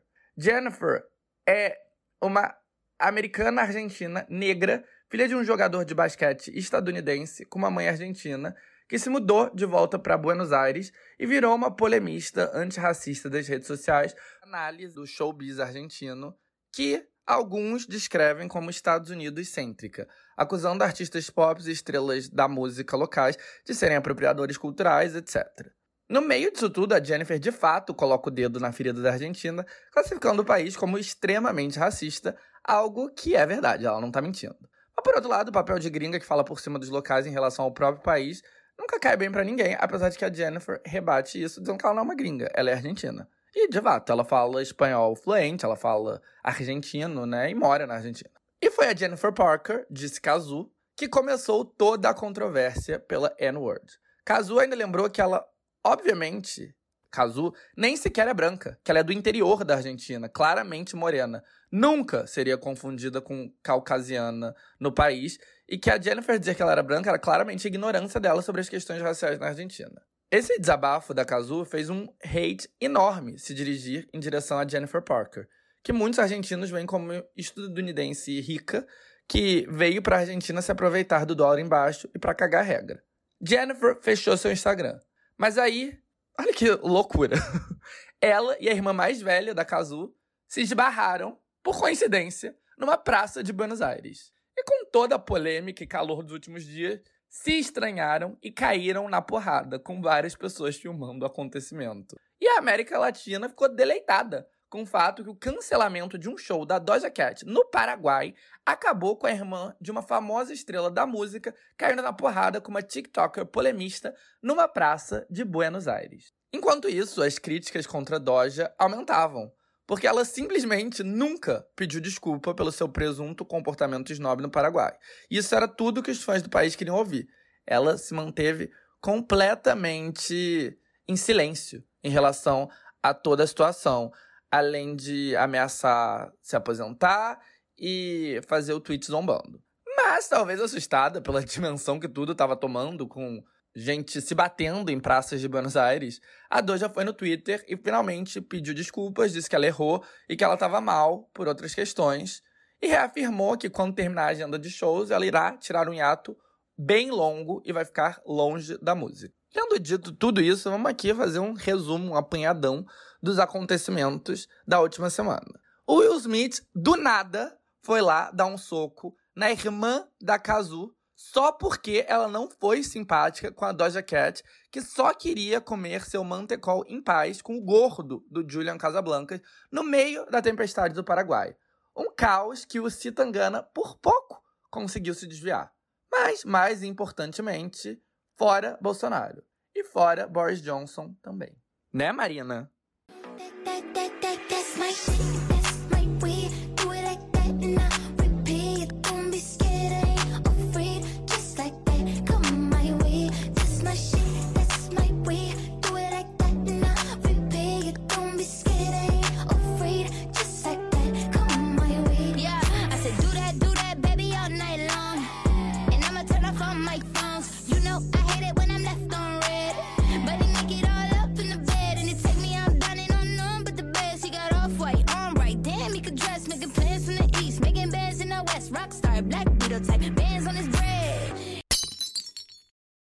Agora que todos os principais eventos foram cobertos, bora falar das estreias da semana, que como sempre vai acabar sendo um apanhadão de tudo que estreou recentemente. Tá bom, deixa eu começar falando que a Apple TV Plus está passando por um ótimo momento. E olha que o início desse podcast foi um episódio todo dedicado a criticá-los, mas eu sou justo e atualmente, dentro das muitas limitações deles, a Apple parece estar tá fazendo tudo certinho na medida do possível. Além de Ted Lasso, eles não têm nenhum mega sucesso, mas nas últimas semanas tem muito burburinho em torno de várias séries deles, além de, claro, eles terem levado o Oscar de melhor filme com Coda. E uma série atualmente em exibição por lá, que está tendo muito aclame, é Severance, cujo título brasileiro é Ruptura. É dirigido pelo Ben Stiller e estrelado por Adam Scott, e fala sobre um mundo onde as pessoas não têm memórias sobre a vida delas fora do trabalho enquanto elas estão trabalhando e vice-versa. Um conceito intrigante e que não me diz muita coisa sobre a série, mas que me deixou curioso. Enfim, as pessoas parecem estar gostando muito. A plataforma também acaba de estrear We Crashed. Tá super na moda séries baseadas em histórias reais de golpistas que conseguiram acumular bilhões de dólares e enganar as pessoas mais poderosas do mundo com seus golpes. Todas as plataformas têm uma série sobre isso. Na Netflix tem Ventinana, sobre a golpista russa Anna Delvey, que enganou toda a nata da sociedade nova-iorquina. No Hulu, ou no Star Plus do Brasil, tem The Dropout, com a Amanda Seyfried, como uma empresária que acumulou bilhões para uma invenção revolucionária médica que não passava de um golpe.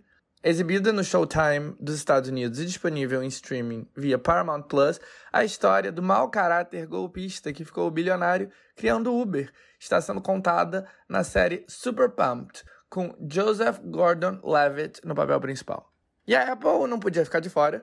We Crashed é sobre um cara doido e golpista que, veja só como a história se repete, ficou bilionário criando espaço de coworking megalomaníaco WeWork, que ao mesmo tempo colocou muito dinheiro no bolso dele, se provou totalmente insustentável em tempo recorde. A série da Apple tem um elenco peso pesado, com Jared Leto e Anne Hathaway nos papéis principais. Eu também tô curioso em Patinco, outra série nova da Apple, baseada em um livro famoso, premiado, que conta a história de gerações de uma família sul-coreana e como eles vão sobrevivendo através de gerações. Primeiro na Coreia, depois no Japão e depois em Nova York. A série está sendo bastante elogiada e o assunto que ela cobre é muito do meu interesse. Outra estreia recente na plataforma que também está agradando é Slow Horses, um thriller de espionagem britânico estrelando Gary Oldman. Enquanto isso, na Amazon, a segunda temporada da comédia Upload parece estar sendo bem recebida. O conceito da série é uma realidade onde humanos podem uploadar uma versão deles depois que eles morrem para uma realidade virtual onde eles têm uma vida eterna. A série é criada e produzida por Greg Daniel, responsável por duas das comédias mais amadas do século XXI, a versão estadunidense de The Office e Parks and Recreation. Também na Amazon, a nova temporada de Maravilhosa Senhora Maisel, a muito premiada série sobre uma dona de casa da década de 50 que resolve virar comediante stand-up. HBO, a série do momento é Lakers, Hora de Vencer, que conta a história dos anos de ouro do time de basquete LA Lakers na década de 80. Já exclusivo para a plataforma HBO Max, Nossa Bandeira é a Morte, uma comédia ambientada no século XVI sobre um aristocrata que resolve largar tudo e se transformar em pirata e, enfim, tá tendo muito burburinho também nas redes sociais. A comédia é uma produção do muito prolífico Taika Waititi, que também atua nela. E também na Max, Minx, uma comédia sobre uma jovem feminista de Los Angeles da década de 70, que se une a uma editora de baixa renda para lançar a primeira revista erótica para mulheres. Concluindo as estreias, a minissérie distópica DMZ, estrelando Rosario Dawson, inspirada num quadrinho da DC. Outra estreia da HBO Max para o Brasil, especificamente, é a grandiosa série de competição de drag queens Drag Stars, que tem muito star power graças à força das apresentadoras, as mega pop stars Pablo Vittar e Luísa Sonza. Aliás, deixa eu interromper rapidinho as estreias para contar, para contar, para contar uma triste anedota. Inclusive, eu já cheguei aqui no ponto do episódio que eu tô um pouco cansado e eu começo a falar tudo errado. Mas tudo bem, bear with me. O Rio Tá lotado de outdoors, de drag stars, tá em toda parte. Inclusive num ponto de ônibus, em frente à minha casa, na zona sul do Rio. Daí no domingo eu tava passando ali na frente e vi que o ponto de ônibus estava completamente destroçado. Tinha caco de vidro por todo o quarteirão, de tão violento que tinha sido o vandalismo. E assim, eu moro no Rio há mais de duas décadas, aliás, eu tenho 32 anos, eu morei no Rio ao longo de 25 desses anos, e eu nunca vi um ponto de ônibus tão vandalizado assim. Eu acho que eu nunca vi um ponto de ônibus vandalizado, ponto. E daí, olhando de perto, eu reparei o motivo do vandalismo. O outdoor de Drag Stars com a Pablo. Muito bizarro e triste. Dentre todos os meus privilégios, eu me sinto seguro na zona sul do Rio de Janeiro. Eu não costumo ver homofobia explícita na rua. E eu acho, inclusive, que é uma cidade que tem uma cena cultural muito acolhedora, com público gay e tal. Falando de um lugar de privilégio, tá? Não tô dizendo que é nenhuma utopia, não. Até porque eu sei que tem homofobia aqui, muita. E a gente sei como presidente Bolsonaro, né? A carreira dele toda é em cima disso. Mas na minha vida privilegiada, dá pra esquecer um pouco disso. Mas ver o vandalismo violentíssimo que foi feito, um anúncio de uma competição de drag queens com a Pablo Vittar, foi um lembrete muito forte de como a gente tá correndo perigo o tempo todo. E o fato de que foi literalmente em frente à minha casa fez desse lembrete ser ainda mais potente enfim, um tapa na cara. Mas é realidade, não adianta ficar tentando tapar o sol com a peneira. E como eu já disse, isso na zona sul do Rio. Imagina como não é a situação para a comunidade gay em regiões menos privilegiadas. Então é um lembrete triste, mas necessário para a gente ter noção aí do mundo. Mas, enfim, voltando para o tópico, a gente já falou da Apple, da Amazon, da Max e tem o Hulu também. O Hulu é a plataforma da Disney em associação com outros conglomerados de entretenimento. E, de novo, não tem dinheiro sendo poupado nas séries originais, um monte de série grandiosa com grandes estrelas. Como eu já disse, tem The Dropout, a série da Elizabeth Holmes, protagonizada por Amanda Seyfried. Tem a dramédia Love Beth, com Amy Schumer e Michael Cera. E tem The Girl from Plainville, baseada em uma história real que é tão bizarra que parece ficção. Aliás, se fosse ficção, a gente ia dizer, meu Deus, que exagero. É, histórias de golpistas que estão na moda são parte desse filão, inclusive, né? De histórias tão bizarras que poderiam parecer ficção, mas não são. E é exatamente por isso que elas viram ficção. Porque se fosse ficção logo de início, a gente ia dizer, meu Deus, que exagero. E no caso dessa série, que estrela a Ellie Fanning, a história é sobre uma, uma não, um garoto adolescente que se matou e cuja investigação subsequente descobriu que a maior motivação para ele tirar a vida foi o incentivo da namorada, que estava meio entediada com a vida dela no subúrbio sem graça e queria ter a simpatia de ter um namorado que se matou. Bizarro, né? Enfim, essa é a história real que está lá na série, eu não vi, mas é uma história intrigante, para dizer o mínimo. A próxima estreia da plataforma é The Kardashians, o novo reality show da família, e no Brasil tudo isso está disponível na plataforma adulta da Disney, o Star Plus. Já no serviço mais popular de todos, a Netflix, a grande aposta é a segunda temporada do fenômeno Bridgerton.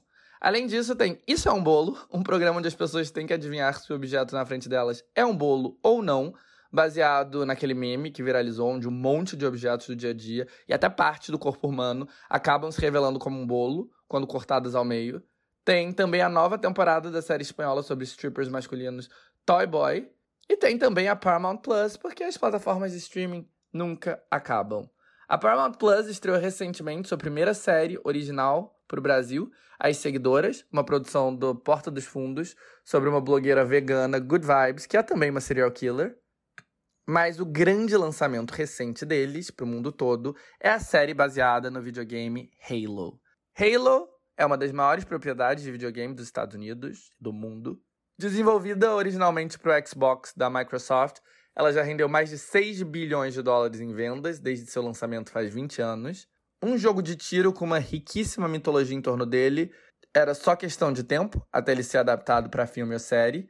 E o momento chegou, mas o caminho foi muito tortuoso, muito mesmo. Tudo começou em grandíssimo estilo há mais de 15 anos atrás, no começo do verão de 2005, quando um grupo de pessoas vestidas como os fuzileiros navais do espaço, tal como os do videogame, apareceram em todos os grandes estúdios hollywoodianos com o roteiro pronto que a, Net, que a Netflix, que a Microsoft encomendou por um milhão de dólares e um contrato bastante favorável à gigante da informática. Esse contrato exigia um adiantamento de 10 milhões de dólares, uma garantia de 15% da bilheteria do filme, controle criativo para a Microsoft, um compromisso em seguir uma bíblia com a mitologia do game providenciada por eles e um começo de produção em pouquíssimo tempo. Circunstâncias que um estúdio nunca aceitaria em situações normais, mas por se tratar do maior videogame de todos, com lucros bilionários, era uma possibilidade. Os fuzileiros navais foram na Warner, na Universal, na Fox e na Disney. Eles só não foram na Sony porque a Sony faz parte da mesma multinacional que é a principal rival da Xbox da Microsoft, o PlayStation. No fim, a Universal Pictures e a 20th Century Fox se uniram para cofinanciar o filme, com Peter Jackson como produtor e Neil Blomkamp como diretor. A expectativa era enorme, os nomes envolvidos não poderiam ser mais apropriados, mas no fim não deu certo, as várias partes não conseguiram chegar a acordos, foi difícil domar as exigências da Microsoft e as exigências de um criativo tão renomado quanto Peter Jackson, e no fim o filme não foi para frente. Aí a Microsoft resolveu que talvez o universo do Halo, cujo jogo demora 10 horas para ser jogado inteiro, pudesse ser melhor explorado como uma série de TV. Steven Spielberg, que é um gamer ávido, se interessou pelos direitos e os adquiriu através da sua produtora, Amblin. Daí começou um extenso período de desenvolvimento. Em 2014, esse produto, essa série, ganhou uma casa, o canal premium Showtime.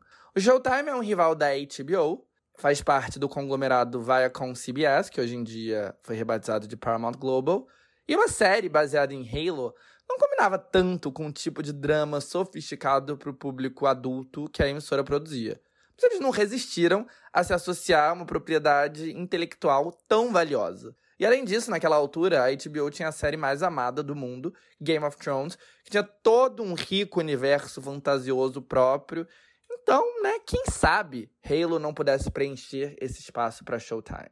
Mas, de novo, foram anos e anos e anos de desenvolvimento até todo mundo concordar em vários pontos. E quando a série começou a produção, com gravação na Hungria, começou a pandemia, o que complicou ainda mais as coisas. Houve mudanças de showrunners, houve mais de 200 rascunhos do roteiro do piloto escritos até todo mundo ficar feliz. Havia complicações, tipo como adaptar o protagonista do jogo, o Master Chef Sierra, para uma série televisiva. No jogo, quem assume o papel do Master Chef é o jogador ele não tem muita personalidade. Pra quem estiver jogando, seja uma garota de 10 anos, seja um homem de 40, se sinta refletido nele. Isso funciona muito bem num game, mas é uma enorme limitação para uma série.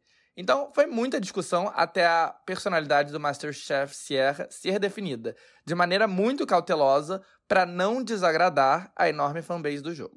Em 2021, mais uma mudança. A Paramount Global anunciou que a série não iria mais para o Showtime, mas sim para a plataforma de streaming do grupo, a Paramount Plus. E no fim de março, a série, que custou 90 milhões de dólares para nove episódios, finalmente desembarcou. Junto com ela veio a maior campanha de marketing da história da Paramount Plus, Dentre as muitas ações, a Paramount usou o South by Southwest Festival, um festival importante que mistura música, TV, arte e cinema e que acontece em Austin, no Texas, para estrear a produção. Para fazer muito barulho, a Paramount colocou 400 drones para voar no céu de Austin. Durante a noite, em uma ação meio apocalíptica, Black Mirror, esses drones se iluminaram e se transformaram num enorme QR Code que, quando você apontava para ele, te levava para o site da série. Os drones ainda formaram o logotipo da Paramount e depois o logo e a data de estreia de Halo. Até há pouco tempo atrás, nenhuma série baseada em videogame teve sucesso excepcional, mas aí, no fim do ano passado, um desenho baseado em League of Legends, Arcane, foi um fenômeno na Netflix. E a expectativa do Paramount Plus é que Halo vá por um caminho similar e ajude a plataforma a se destacar. Os episódios novos serão lançados semanalmente, seguindo o modelo que todas as demais plataformas, com exceção da Netflix, optam por. De primeira, a resposta em relação à série tem sido positiva. Agora, se vai fazer jus à campanha de marketing e ao próprio tamanho bilionário que é a franquia como videogame, isso só o tempo dirá.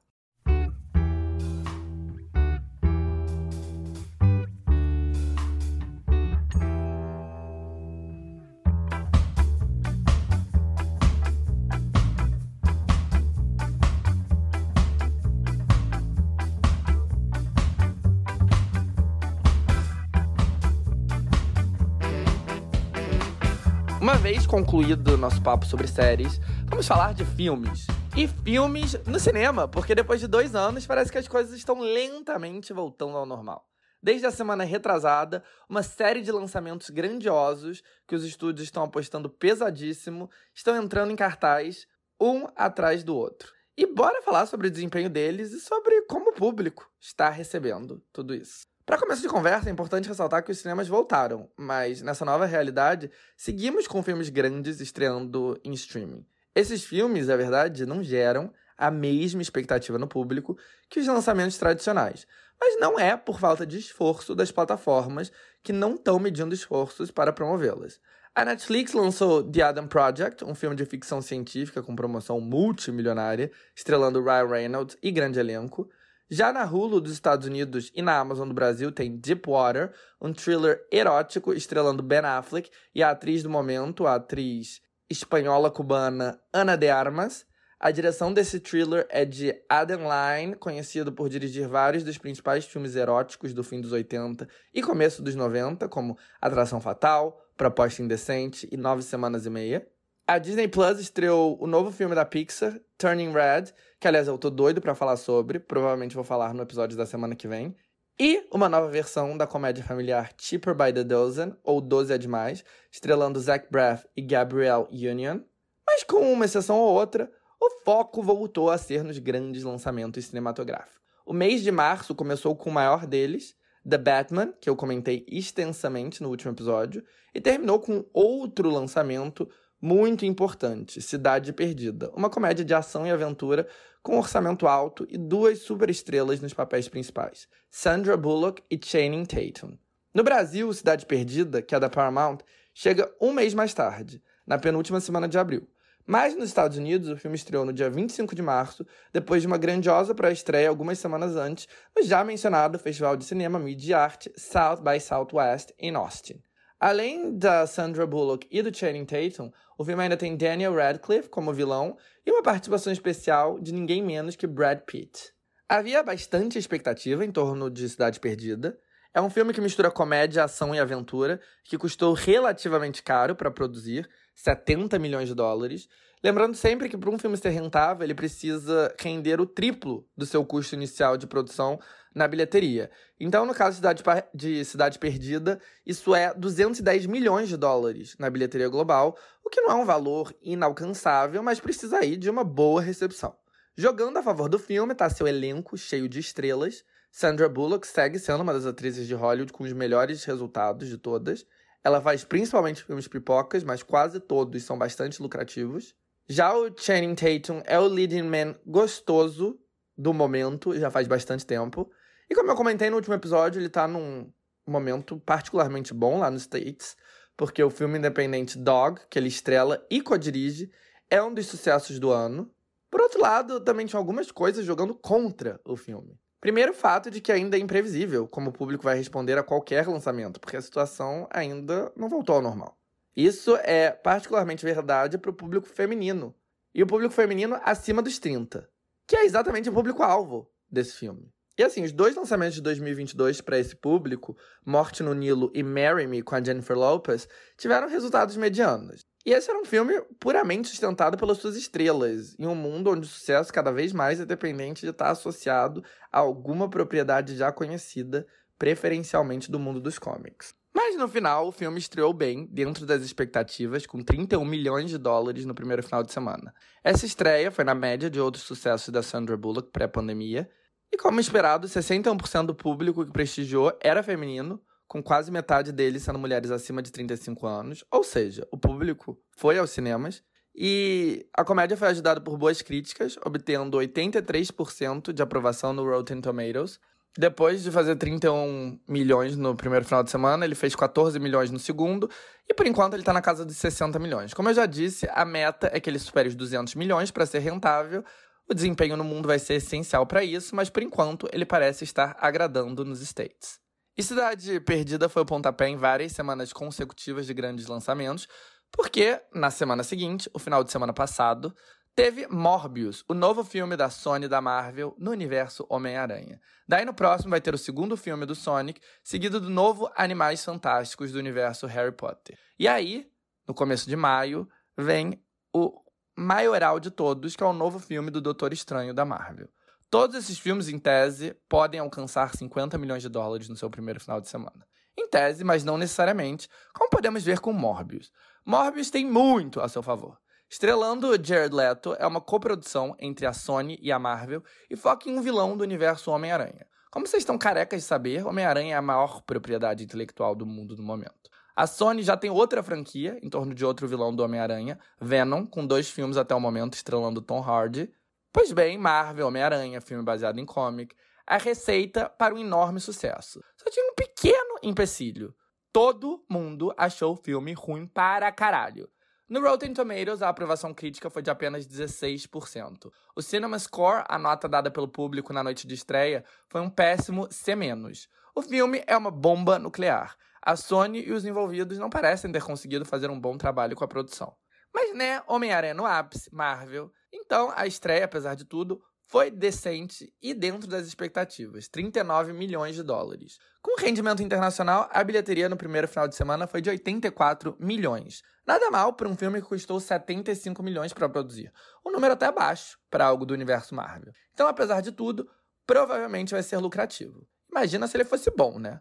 Apesar de ser um enorme fracasso de crítica, ele foi um sucesso decente de bilheteria e um sucesso ainda maior de repercussão. O Twitter, o Reddit, o TikTok e demais plataformas tiveram vários posts virais zombando a qualidade dúbia do filme. Mas na real, o consenso parece ser que o filme nem é tão ruim assim. Os pontos fracos são apenas alguns. A história, o casting, a atuação, a direção, os personagens, os efeitos, a iluminação, a estrutura, a trilha sonora e a edição. De resto, é ótimo.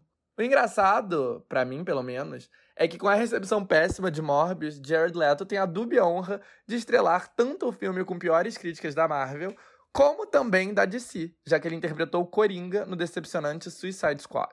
Para livro da Marvel, Morbius é um personagem deles, mas não faz parte do semi-imaculado universo expandido cinematográfico da Marvel Studios. Lembrando que dentre os filmes da Marvel, apenas um teve críticas super negativas, Os Eternos. E críticas super negativas foi 47% de aprovação no Rotten Tomatoes, algo bem longe dos 16% de Morbius.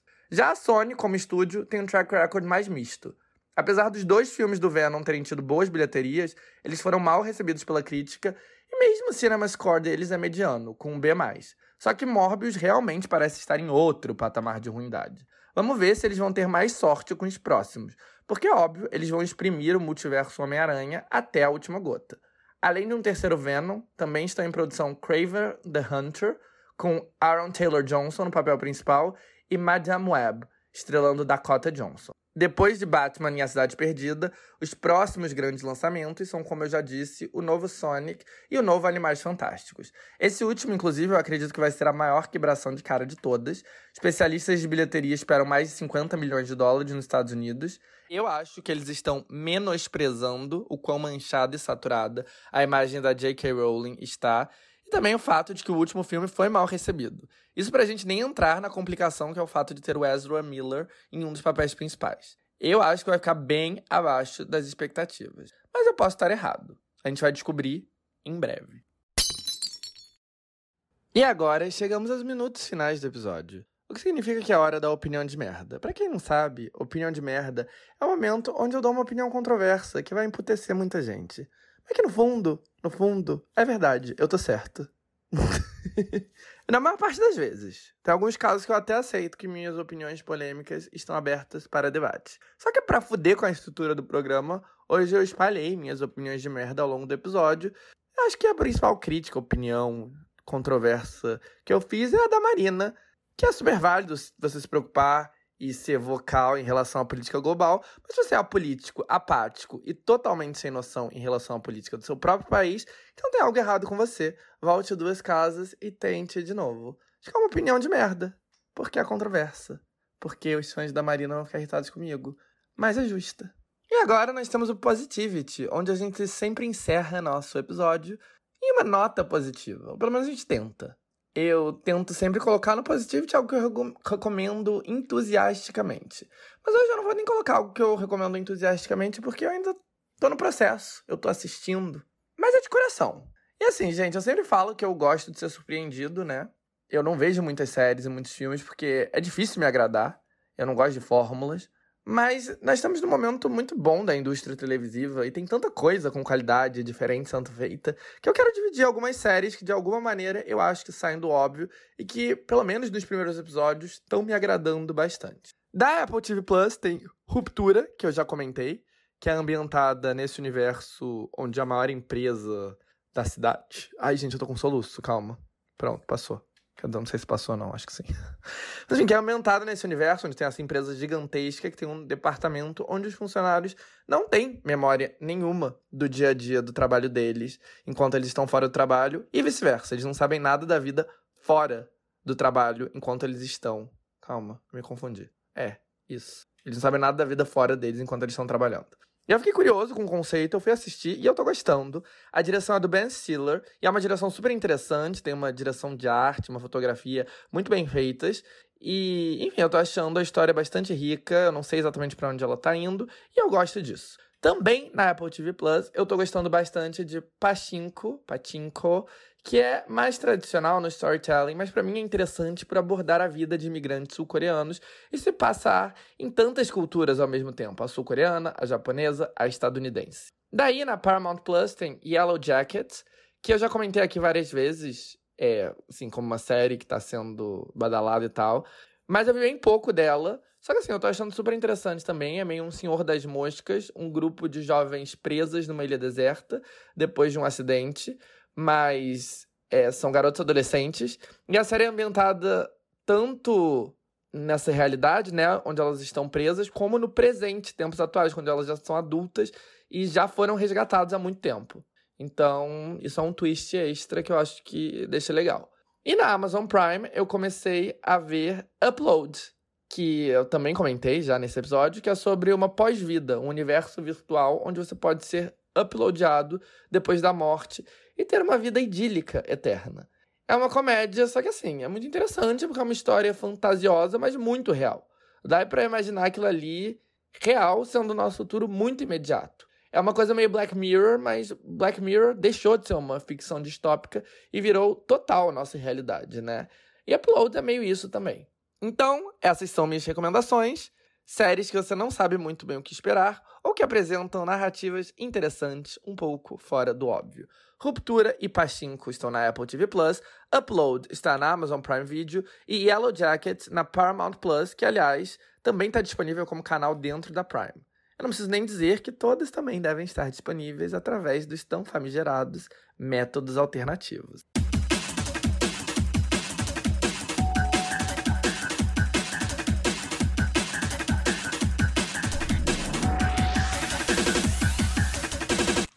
Isso, amores. Isso é tudo por hoje. Obrigado para quem chegou até aqui. Semana que vem, se tudo der certo, tem mais. Sempre tem chance de nem tudo dar certo e eu atrasar um pouco.